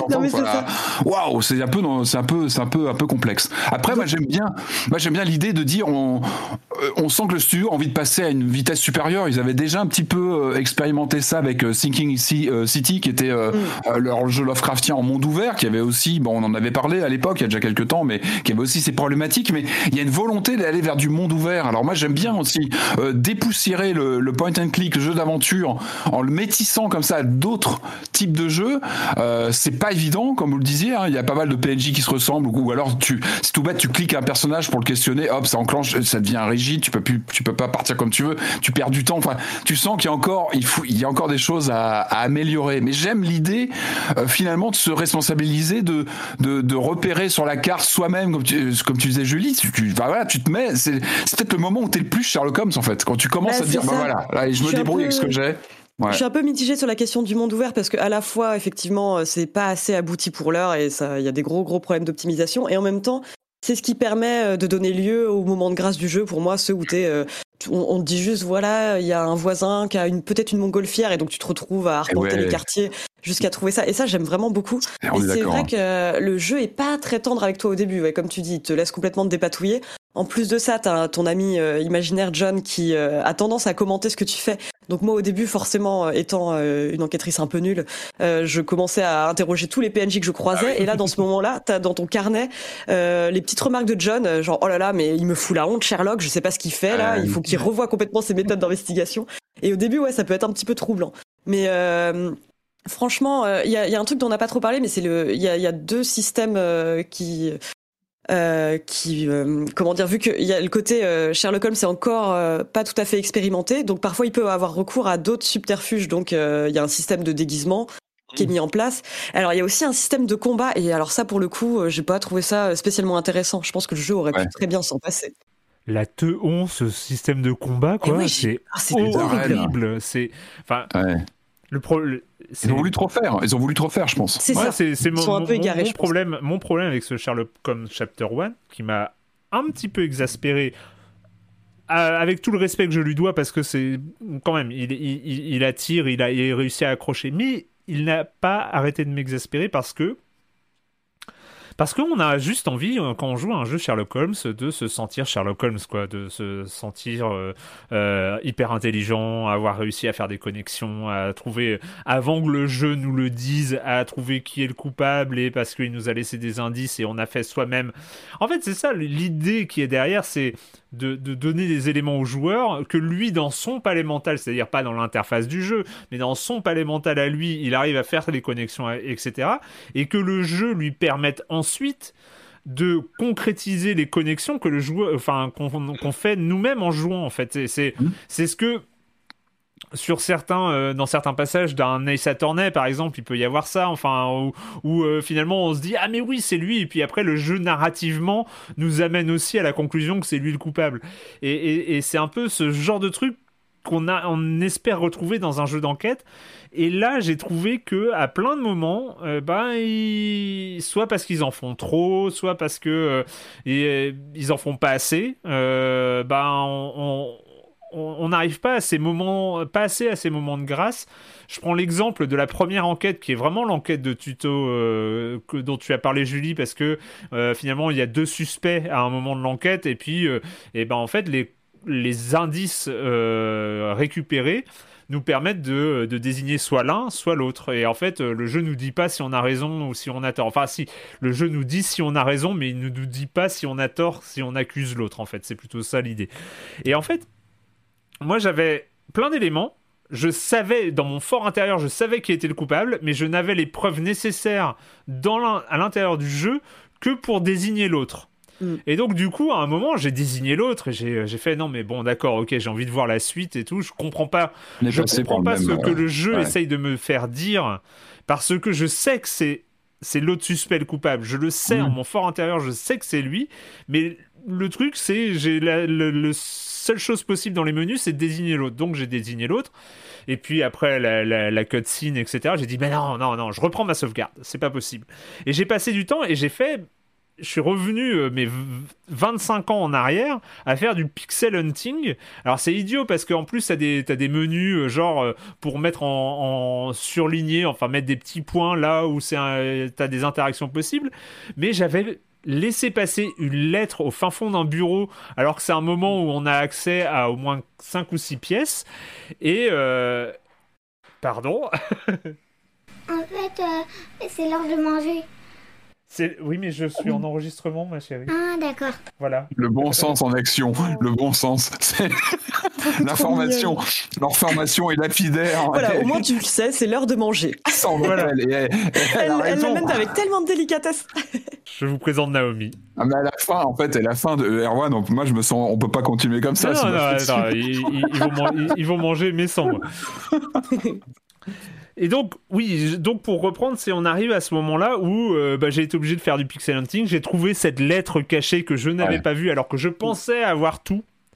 Et en fait, voilà, le jeu ne nous dit pas quand on a tout, ne nous dit pas quand il nous manque quelque chose, mais en même temps, alors c'est pas, ce serait pas grave parce qu'on est un enquêteur, mais en même temps, il ne nous dit pas tout et il nous amène sur des mauvaises pistes et tout ça. On est frustré. En fait, il- ça crée de la frustration parce que nous, dans nos déductions, on a trouvé le bon coupable, mais nous- le jeu ne nous permet pas de l'indiquer. En fait, ne, ne nous permet pas parce qu'il nous manque un détail, un peu de, de, de, de trucs qu'on n'a pas trouvé. Vois, Après, Sherlock ne fonctionne que par preuve en fait. Euh, tu as, Ouais. t'as vraiment ce système, il te faut une preuve euh, factuelle pour incriminer un personnage en fait. Tu peux pas. euh, Et Même si après, moi, c'est- idiot, mais j'ai enchaîné euh, direct avec une scène dans le cimetière qui a été un vrai cauchemar parce que j'ai pas trouvé la bonne manip à faire au bon moment. Et Ouais, donc, bah, euh, je pensais qu'il fallait hein. chercher un truc dans le cimetière. Et ben, c'est pas du tout ce qu'il fallait faire. Il fallait chercher dans ses souvenirs. Donc, c'était un gameplay différent. Et là, pareil, c'est-à-dire qu'on se retrouve mal, en, mal embranché. Et je vous jure, j'ai perdu. J'ai tourné, j'ai tourné beaucoup. en J'ai cimetière perdu aussi, 20 ouais. minutes dans ce cimetière ben, pareil. à chercher Ouais, ce qu'il fallait faire, alors qu'il fallait appuyer sur un bouton en étant au bon endroit euh, Et en fait, dans, il le, faut, dans le machin. euh, quand tu joues, il Et- faut vraiment savoir que tu as tout ce- cet outillage de système autour de toi qu'il faut jamais oublier d'activer quand tu as un doute. Si vous jouez au, au jeu, il faut, voilà, quand vous arrivez au cimetière, n'oubliez pas que vous avez ce, ce sixième sens un peu à activer et ne pas euh, arpenter dans tous les sens. Ouais. Mais c'est du coup, qu'est-ce que ça nous dit? Qu'est-ce que ça nous dit? Ça veut dire que Sherlock Holmes est un jeu à solus. Et je déteste ça en 2021. Je déteste les jeux à solus. C'est-à-dire, tu sais que si tu continues ce jeu, eh ben, il y a des moments où soit tu vas avoir du temps et tu vas avoir 45 minutes à passer à, à chercher et à être perdu et à te demander mais qu'est-ce que le jeu me veut, etc. Et ben soit tu vas pas perdre 45 minutes et tu vas aller chercher Sherlock Holmes Chap- Chapter 1 Solus et tu vas trouver ce qu'il faut faire. Juste l'objet qui te manquait. Je pense que c'est euh, tu apprends à la dure, c'est-à-dire que le passage du cimetière, j'ai aussi j'ai morflé aussi. Du coup, lorsque je suis arrivé devant la maison euh, familiale, j'avais compris et du coup, j'ai activé ce sixième sens, enfin ce sixième sens, cette vue euh, tu sais par par indice etc. qui m'a qui du coup m'a empêché, j'aurais pu aussi rester devant la maison. Heureusement, je l'avais activé, j'avais compris aussi via ce passage qu'il fallait activer ce ce sens. Mais effectivement, ça manque je pense d'accompagnement du joueur, ça manque vraiment d'une d'un tutoriel en bonne et due forme en fait. Je pense que ça manque de euh, d'une ambition claire en fait. Il sait pas ce qu'il veut ce jeu. Il sait pas ce qu'il veut nous faire ressentir, ce qu'il veut nous faire faire. Et moi, c'est mon problème. Alors, on Euh, si, parle- parce que t'as quand même un scénario qui est intéressant. Enfin, moi, j'ai bien Oui, accroché ah non, au mais le scénario scén- de, alors- oui, tu vois, les chouette, racines, les racines de Sherlock, euh, sa mère. euh, On apprend peu à peu qu'il s'est passé des choses euh, euh, autour de sa mère. Enfin, je trouve ça intéressant. Puis alors, le fait d'avoir une ville que tu vas explorer. Alors, effectivement, t'as ces sortes de donjons, de fights où tu vas aller bastonner des, des personnages. voilà. Là, ça reste Et ça, je secondaire. Alors ça, C'est- c'est le truc dont je me serais potentiellement largement passé. Bah, parce que heureusement, il y a une manière effectivement d'ajuster la difficulté des énigmes individuellement euh, du système de combat. Pareil, on peut faire des combats plus faciles. Mais c'est vrai, quand je me suis retrouvée à faire ce tutoriel de mode de combat, j'étais là, oh la vache, j'ai- j'ai aucune envie de, de faire ça. Déjà, c'est... Bah, il faut euh, donc euh, il y a un système où il faut appuyer sur des euh, des points euh, vulnérables de l'ennemi ou un type d'armure. et moi à plusieurs ouais. reprises je me suis retrouvée à pas pouvoir tirer sur le point euh, que je voulais Ah parce que le personnage me suivait. Et ça j'ai trouvé ça ultra frustrant et je me dis C'est ça aurait peut-être valu le coup d'abandonner certaines mécaniques et de se concentrer vraiment sur le scénario et le système d'enquête ce que le jeu fait de mieux je trouve. Ouais, c'est clair. C'est clair. Qu'est-ce que tu veux faire ressentir aux joueurs Te poser juste cette question-là, et je pense qu'ils auraient passé plus de temps à peut-être être un peu plus dirigistes, euh, peut-être montrer plus ce qu'il faut faire ou, euh, ou pousser par le gameplay, par je- on, on repense toujours à, à- à ces- à- à un peu ces caricatures dans, dans Uncharted. On te montre pas le chemin, mais on met des éclairages là où il faut que tu ailles, Oui, où on met des petits rebords jaune, un peu euh, ouais. émoussés, enfin tu vois, pour, où, où tu peux grimper. C'est tout ce, ce- ce niveau de, de design invisible où on va inciter le joueur à faire exactement ce qu'il faut faire. On a envie de ça dans un Sherlock Holmes, parce qu'on a envie de se sentir intelligent, on a envie de faire ses propres déductions, mais on n'a pas envie que le jeu nous bloque euh, comme ça. Et et je- et j'en ai d'autres des exemples, j'ai pas envie de continuer comme ça dans les exemples, mais dans les missions secondaires, moi je suis à un moment où euh, on me donne trois suspects, on me donne un lieu. Alors c'est assez rigolo parce que les lieux ils disent euh, au croisement euh, de Kingdom Street et euh, de César, à l'ouest de César. euh. Et c'est super parce que t'as aucune autre indication, tu dois regarder ta carte pour aller Ah, où drôle, cette rue, etc. Donc ça j'adore c'est ça ouais. ça c'est Mais super. ce qu'on avait dans Sinking City aussi, je crois qu'il y avait ce genre de, de mécanique, il me semble. hein, c'est dans mon souvenir. mais Ouais. après, après, tu débarques, tu, euh, tu débarques dans le lieu. Moi, je sais même plus ce que je dois faire. J'ai récupéré Ouais. les preuves, je sais même pas comment les agencer. Enfin, et ça manque, il y a, ça manque de liant, ça manque de, euh, d'ambition claire en fait, Mm. d'objectif clair. Et je sais pas ce que ce que le jeu, c'est un monde ouvert, ouais, comme vous le dites, on a l'impression des fois d'être dans Assassin's Creed, sauf que Sherlock, il sait même pas sauter, quoi, il sait même pas. C'est normal, ça on peut pas. Moi je veux pas euh, aller. Mais non, mais c'est pas grave, c'est pas grave. Mais en même temps, pourquoi, pour enfin, ça. pourquoi Mais, avoir, euh, euh, ouais, ils, ils ont plus perdu du temps qu'autre chose ou perdu de l'énergie qu'autre chose. Euh, je sais pas ce que, par exemple, Julie, toi, comment t'imagines résoudre une enquête dans un jeu vidéo? Est-ce que tu as des exemples de jeux qui t'ont permis d'avoir cette impression d'être euh, d'être d'être euh, d'être détective, d'être Ah bah un, un des meilleurs exemples pour euh, les jeux d'enquête, c'est Return of the Obra Dinn, quoi. Qui reste un cas d'école, quoi. Je, pense. Moi, sûr. vraiment, à partir du moment où un jeu me fait effectivement me sentir intelligente, au moment où j'arrive à résoudre le truc, euh, et en plus me donne envie littéralement de sortir un carnet et de noircir des pages avec des indices, me sort un petit peu du jeu en quelque sorte. Ça, c'est ce que je préfère, quoi. C'est ça, c'est ça. C'est euh, Return of the... Mais ouais, en plus, euh, j'y ai pensé en jour, mais c'est ces moments-là euh, qu'on a envie. Mais par... pourquoi? Mais parce que, euh, parce que le créateur du jeu s'est posé la question quel est le sentiment que je veux donner?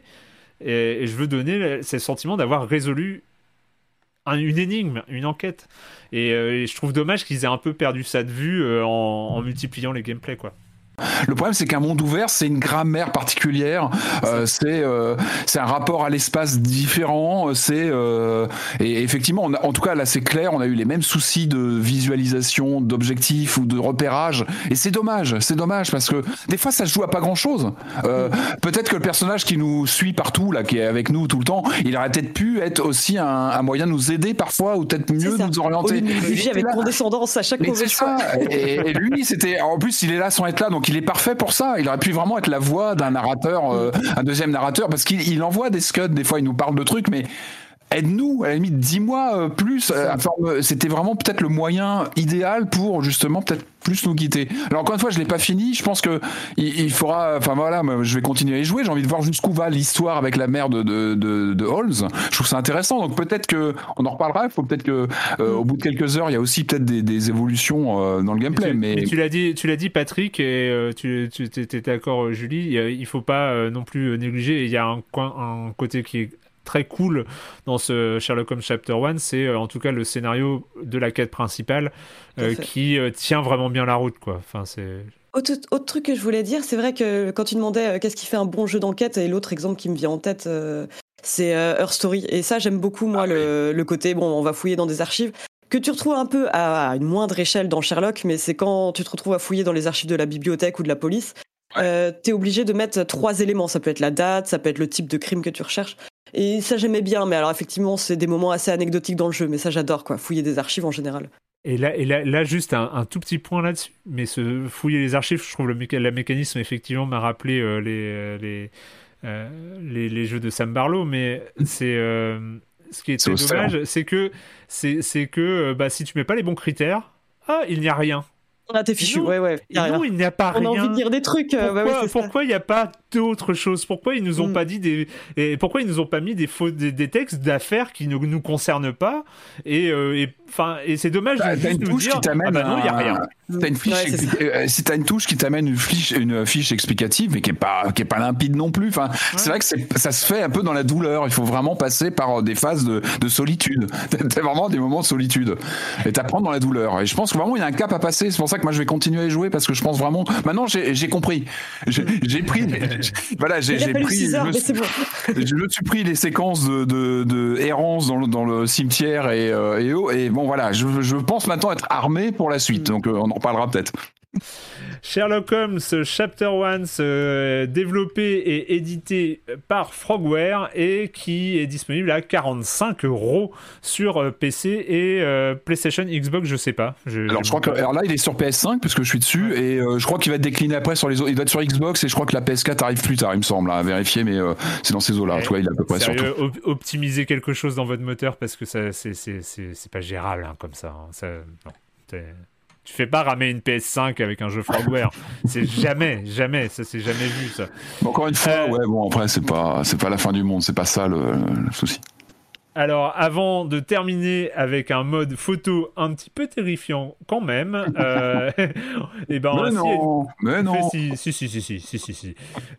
S'il y a une coupure pub, c'est maintenant. Ever catch yourself eating the same flavorless dinner three days in a row? Dreaming of something better? Well, HelloFresh is your guilt-free dream come true, baby. It's me, Kiki Palmer. Let's wake up those taste buds with hot, juicy pecan-crusted chicken or garlic butter shrimp scampi. Mm. Hello Fresh. Stop dreaming of all the delicious possibilities and dig in at HelloFresh.com. Let's get this dinner party started.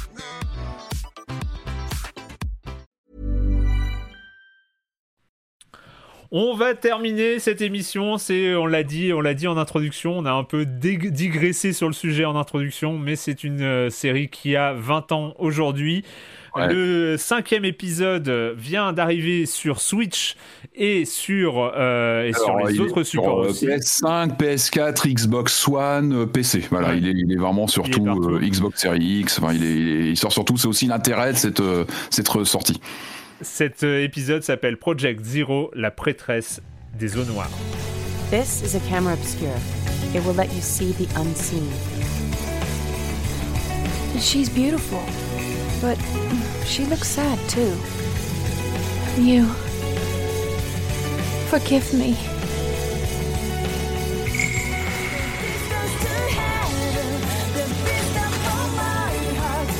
Sunrise isn't for another few hours.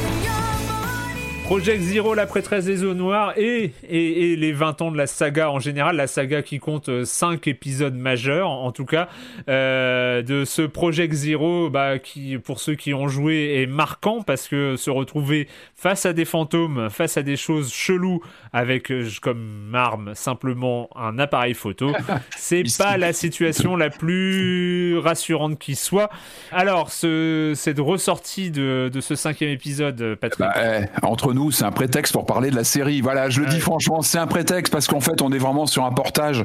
On est très classiquement dans l'histoire d'un jeu qui est sorti en exclusivité sur Wii U il y a maintenant quelques années, je crois que c'était 2015, quelque chose comme ça, euh, qui a évidemment fait un flop parce que la Wii U a eu du mal à transformer. Donc finalement, c'est très bien, il est réadapté six ans après, il est quasiment intouché, c'est même pas un remaster, on est sur le jeu porté, donc comme tu disais, sur Switch et sur, euh, sur les autres plateformes. C'est aussi un peu l'événement de, de revoir cette série sur, euh, sur PlayStation, sur, euh, sur Xbox, parce que c'était resté, euh, c'était resté uniquement de temps en temps comme ça sur des portages.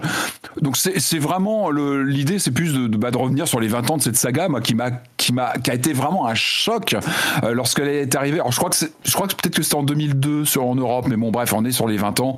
Moi sur PS2, le premier Project Zero ou Fatal Frame aux US, c'est vraiment un grand grand souvenir de joueur Un, euh, avec euh, cette euh, comme tu disais, c'est quoi Fatal Frame ou Project Zero? C'est tu incarnes une jeune femme qui a frêle, qui a pas d'armes sur elle, qui est complètement désarmée, euh, qui a comme seul outil un appareil photo et qui se retrouve dans des endroits ultra flippants face à des apparitions euh, en fantomatiques qui se jettent sur elle. Et ton seul point de, de, de, de- protection, c'est de prendre des clichés euh, de, de photos.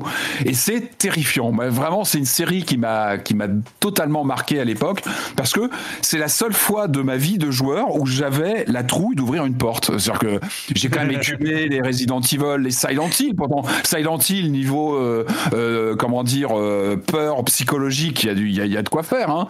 Je pense que j'ai écumé à peu près tout ce qui se fait en, en survival horror sérieux, mais jamais j'ai eu autant peur d'ouvrir une porte que dans le premier Project Zero, qui est en fait à une sorte de peur évidemment qui renvoie au cinéma d'horreur japonais avec cette horreur froide, finalement très graphique, sonore, avec plein de stimuli et, et voilà.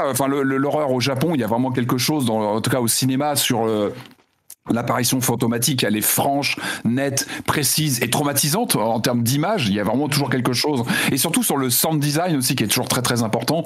Euh, donc, finalement, j'ai envie de vous dire, ce, ce, ce volet qui était sur Wii U, c'est peut-être le moins bon de la série. C'est pas du tout le meilleur. Pour moi, les, les meilleurs, c'est le premier parce que c'est le premier, parce qu'il a vraiment posé les fondamentaux. Et puis le deuxième aussi, euh, Crimson Butterfly, qui était sorti euh, euh, sur PS2, sur Xbox, était ressorti sur euh, sur Wii ensuite, euh, qui est certainement, qui est souvent considéré comme le meilleur parce qu'il y avait une sorte de pic en termes d'ambiance.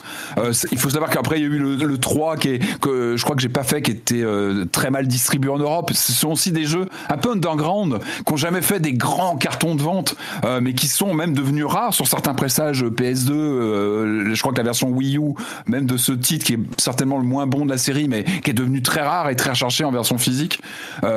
C'est peut-être le moins bon, mais moi j'étais tellement content de me replonger dans cette série qui a un peu disparu des radars, quoi. Clairement, on fête ses 20 ans aujourd'hui. Moi, je vous disais, c'est un des socles de mon rapport à, à l'horreur en jeu vidéo, et c'est pas rien.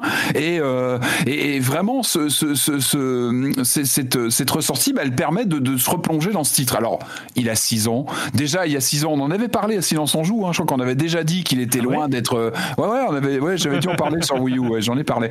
Et euh, il était déjà pas très beau à l'époque. C'est un jeu qui, qui craque de tous les côtés, qui est, qui est super daté.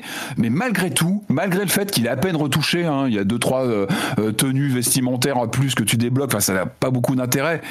Par contre, le jeu est, vieillot, il craque de partout, mais tu retrouves, t'as cette peur viscérale qui apparaît en relançant une partie. Tu as la trouille d'ouvrir une porte. Tu, tu, te retrouves dans des endroits où t'as pas envie d'être. Là, le, scénario, donc, euh, il te fait incarner trois personnages dans, dans, pas mal de chapitres. Enfin, on est vraiment sur, euh, comment dire, une organisation par chapitre relativement court, avec comme ça des, des, différences de point de vue, avec euh, trois principaux pro protagonistes.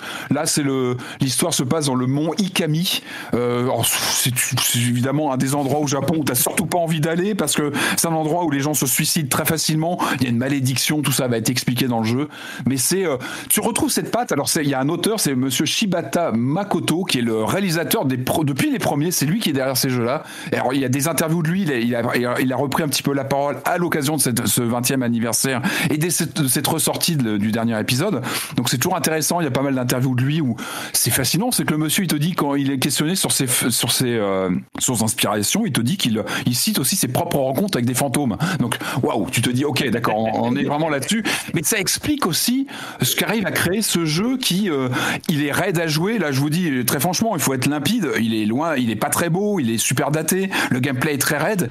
Mais cette raideur du gameplay, moi, elle me renvoie à ce qu'était Resident Evil au tout début. C'est-à-dire euh, un côté assez inconfortable de la prise en main, mais qui contribue aussi à, justement, l'inconfort du jeu contribue à une sensation d'emprisonnement d'emprisonnement et d'être euh, entre les mains du, du, game développeur, quoi, du game designer. Et tu le sens. Et là, tu retrouves cette cette, cette peur d'ouvrir les portes. Là, tu te retrouves souvent.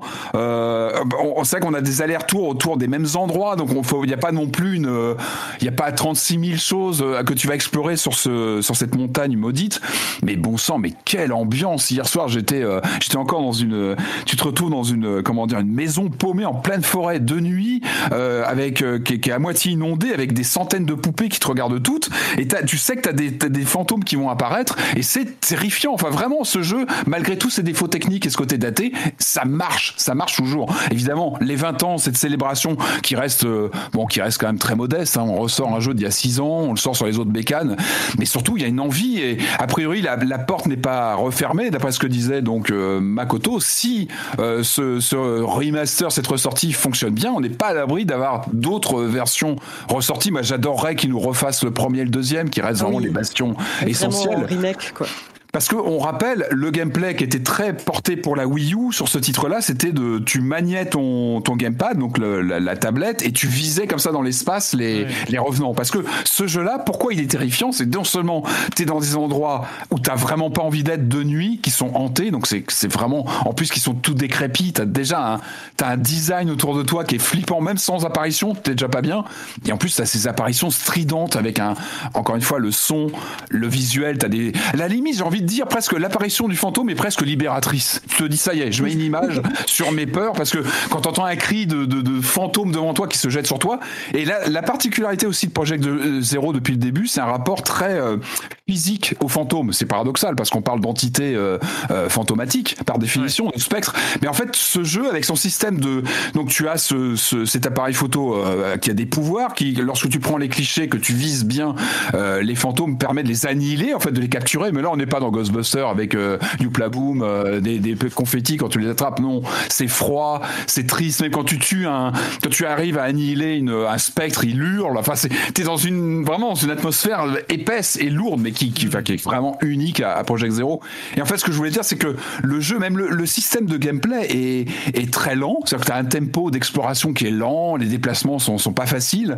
Mais ce qui est vraiment génial, c'est que t'as ce système en fait qui, qui est hybride entre de l'exploration euh, survival. Et, enfin, on n'est pas sur du survival. T'as un petit peu d'énergie à gérer, etc. Mais t'es surtout sur, ça se transforme quasiment en jeu de combat en fait quand tu rencontres un, un, un esprit. En fait, tu te retrouves euh, euh, comme ça avec un système presque de jeu de tir où tu dois comme ça balancer ton ton ton euh, cadré avec ton appareil photo. T'as as aussi toute cette symbolique de, du cadrage d'appareil photo.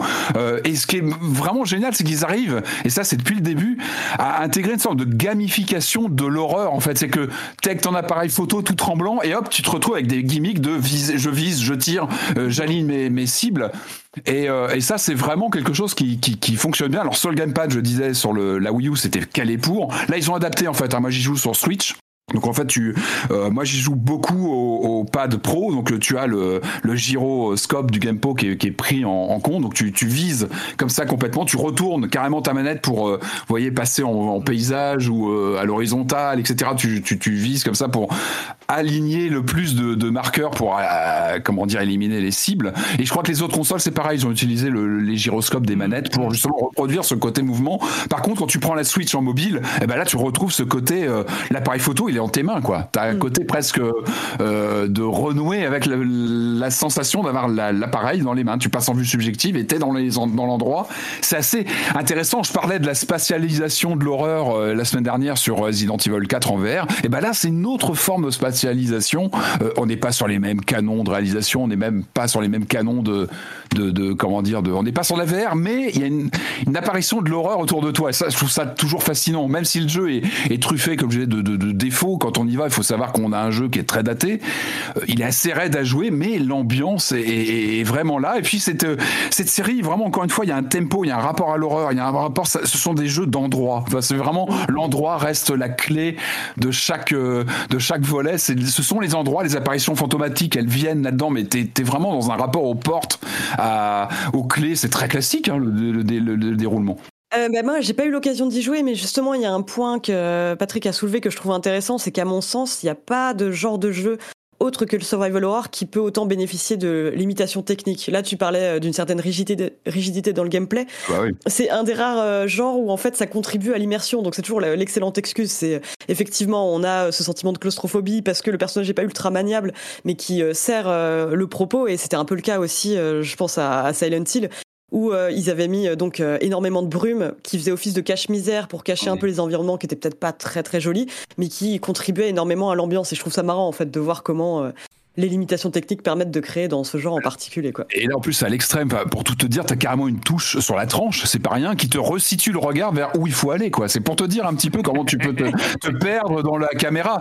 Mais euh, bon, au moins, ils l'ont mis. Et puis, bah, à la limite, ce qui compte, c'est le transport. quoi. Et t'as vraiment, encore une fois, ouais, une expérience très particulière entre l'angoisse et puis du scoring concrètement, quand tu te retrouves face à un esprit, euh, tu es sur du scoring, du cadrage. Euh, c'est vraiment, il y, y, a quelque chose d'intéressant sur la façon dont le, le gameplay lui-même est, est, articulé, je trouve.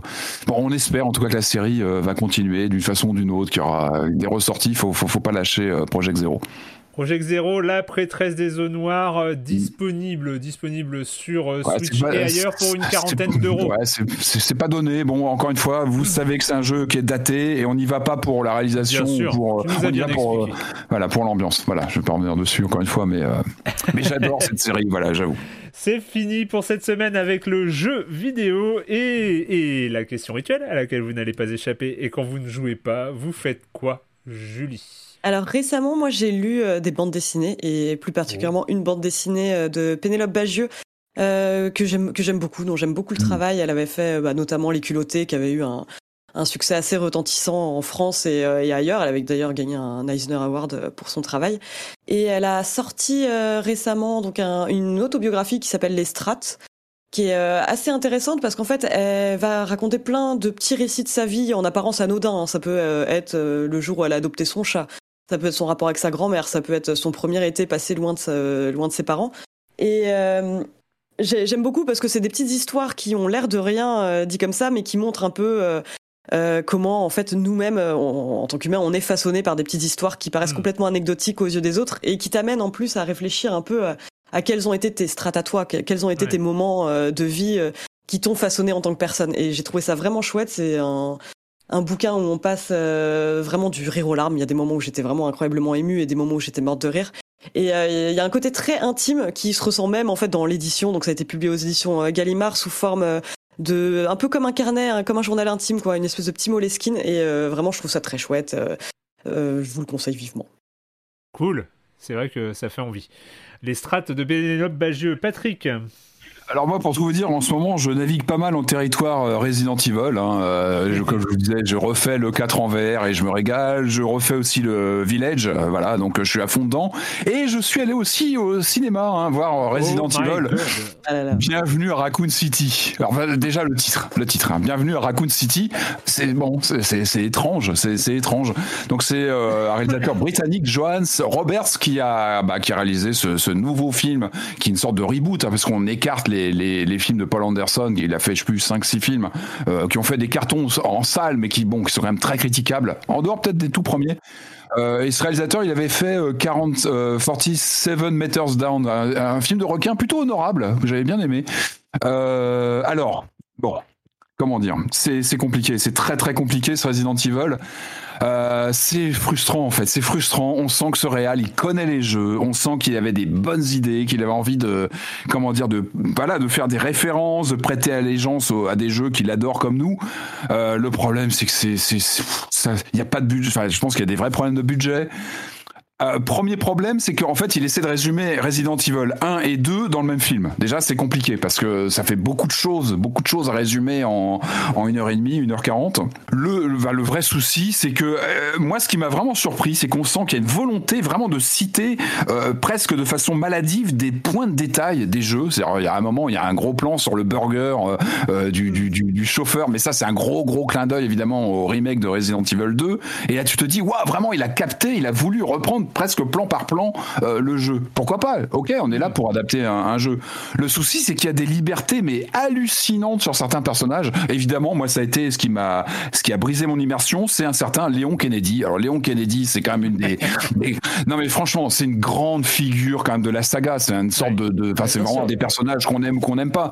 Moi, j'ai refait Resident Evil 2 remake il y a pas très longtemps. J'adore ce personnage, j'adore son arc narratif où c'est un jeune flic un peu premier de la classe et pendant même le remake, il est très bien écrit d'ailleurs dans le remake. Il, lance des petites vannes, on sent qu'il se décoince. Et puis finalement, on apprend que bah, il va lâcher son, son job parce que il arrive le jour, euh, son premier jour de, de boulot à Raccoon City, c'est voilà, c'est le jour où tout arrive. J'adore ce personnage. Et, puis c'est un socle. Et là, le, problème, c'est que déjà, euh, il y avait eu un, il y avait eu quelques inquiétudes sur le physique du personnage, bon, qui ne lui ressemble pas du tout, du tout. Bon, à la limite pourquoi pas euh, On est sur de l'adaptation. Le problème, c'est qu'en dehors du physique de l'acteur, le personnage n'a rien à voir avec le Léon Kennedy qu'on apprend. Là, c'est une sorte de loser euh, qui, s'endort à l'accueil du commissariat. Enfin bon, je vais pas tout vous dévoiler, mais ça pique. Non, mais c'est très étrange d'avoir des libertés comme ça sur des personnages qui sont des, voilà des, piliers de la saga et puis des détails qui sont eux, par contre, ultra euh, précis. Vraiment, moi, ce qui m'a sauté aux yeux, c'est qu'encore une fois, j'étais en train de refaire Village, qu'on aime ou pas, mais en tout cas, il y a de la, il y a de la production, il y a de la qualité visuelle. Et en fait, j'avais ce delta d'un côté d'avoir refait Resident Evil 2 avec ses codes photoréalistes, hein, parce qu'on est sur des acteurs scannés en photogrammétrie hein, sur euh, Resident 2. Donc, tu as un rapport euh, à un acteur en face de toi pendant des heures en jeu, et tu te retrouves à une adaptation en, film où il n'y a pas de budget, où c'est tourné. La séquence de Manuel Spencer dans le film, on sent qu'elle veut être réaliste, enfin proche des jeux, avec le clin d'œil aux zombies qui se retournent. Le problème, c'est que c'est tourné dans deux pièces. on sent que c'est tout, tout renfermé. Alors que au Manor Spencer, moi, je ferais un film d'une heure et demie sur le comment on rentre dans le Manor Spencer, avec euh, prendre le temps de montrer le, côté euh, gigantesque de, de, l'endroit. Et en fait, il je me suis rendu compte avant, tu avais une adaptation de, de jeu en film, tu allais voir le film en disant ouais, et ça va donner de l'ampleur, ça va donner de l'ampleur à mon, à mon petit jeu vidéo. Aujourd'hui, c'est complètement l'inverse. C'est-à-dire que là, dans le cas de figure des Resident Evil qui sont des blockbusters en jeu vidéo, t'as quand même une, t'as de la production, t'as de la mise en scène avec des acteurs euh, scannés, t'as euh, Village, il y a, y a des décors majestueux euh, qui peuvent même donner des leçons à certains films.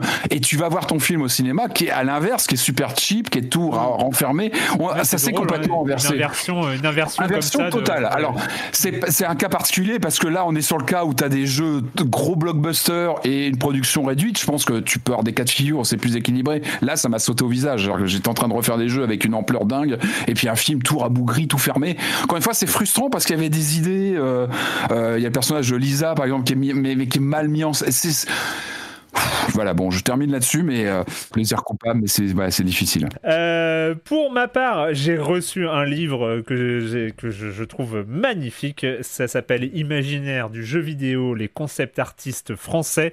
C'est signé Marine Mac, euh, que vous connaissez peut-être si vous regardez euh, la, la chaîne Twitch d'Arte et l'émission Jour de Play, qui est une curatrice sur les images de jeux vidéo. Et donc, c'est tout un bouquin, un énorme livre, un beau livre, très très illustré chez Sœur d'édition. Euh, donc sur c'est quoi le concept, euh, le concept art? Euh, Donc le concept art, c'est le concept art de décor, le concept art d'environnement. Le Cara Design aussi euh, rentre dans, dans cette grande famille de, de, concept artistes. Et elle est allée voir, elle est allée voir bah, des studios, des studios français. hein. Bah, donc c'est la- l'angle, c'est ça. hein. c'est vraiment la particularité, c'est qu'elle s'est qu'elle s'est adressée que à des studios français. On y retrouve bah, les grands acteurs quand même, euh, Dontnod, Azobo. On retrouve euh, Motion Twins, on retrouve Spiders, The Game Backers. Euh, enfin, je vais pas tous les citer, mais euh, vraiment, il y a, y a Lizard Cube aussi pour Street of Rage 4. Et donc, vraiment, c'est un super boulot. Le livre est magnifique et en plus, il y a plein de textes, il y a plein d'interviews de concept artistes. On apprend. co- c'est quoi le but finalement Parce que c'est aussi une, question importante de la part de, gens qui sont pas dans les processus de création. C'est quoi le but de faire des grandes peintures magnifiques qu'on va pas retrouver tel quel dans le jeu vidéo? Bah oui, mais c'est aussi en termes d'ambiance, en termes d'ambition, en termes de savoir où est-ce qu'on veut aller, qu'est-ce qu'on veut dire, qu'est-ce qu'on veut faire, quelle émotion on veut faire transparaître par les images du jeu. C'est toutes ces recherches-là qui sont euh, les recherches des concept artistes. C'est pas forcément justement un décalque, on va pas chercher à avoir exactement les, les visuels des concept art à l'intérieur des jeux, mais c'est voilà, c'est ressentir, faire ressentir des ambiances des, et des ambitions visuelles euh, comme ça. Voilà, c'est euh, c'est vraiment passionnant. Le livre est mais tellement beau, c'est euh, ouais ouais non il est il est il est incroyable. J'essaye de vous trouver le prix quelque part parce que je l'ai Il pas est à noté. 45 euros, je crois. D'accord, et eh bah écoute, c'est formidable, merci beaucoup. Un Euh, gros livre de 45 quasi euros. 400 pages. euh. Ouais, ouais, non, enfin, franchement, il, est, il les vaut. Euh, chez, donc, euh, l'imaginaire du jeu vidéo de Marine Mac chez Third Edition. Et, euh, et vraiment, c'est très, très beau. Peut-être qu'on aura l'occasion d'en reparler dans Silence on Joue, sait-on jamais. Voilà, bah, c'est fini pour euh, cette semaine. Bah, merci à tous les deux. Et puis, euh, et puis, euh, et puis, bah, on se retrouve, on se retrouve sur le serveur Discord de Silence on Joue, hein, hein, comme d'habitude. Euh, et on se retrouve la semaine prochaine pour parler de jeux vidéo sur libération.fr et sur les internets. Ciao. Ciao.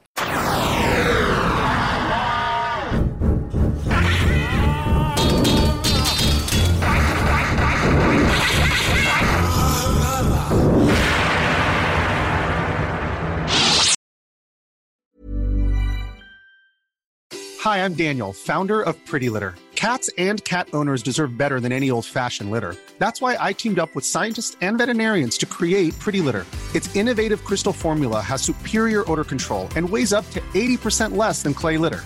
Pretty Litter even monitors health by changing colors to help detect early signs of potential illness. It's the world's smartest kitty litter. Go to prettylitter.com and use code ACAST for 20% off your first order and a free cat toy. Terms and conditions apply. See site for details.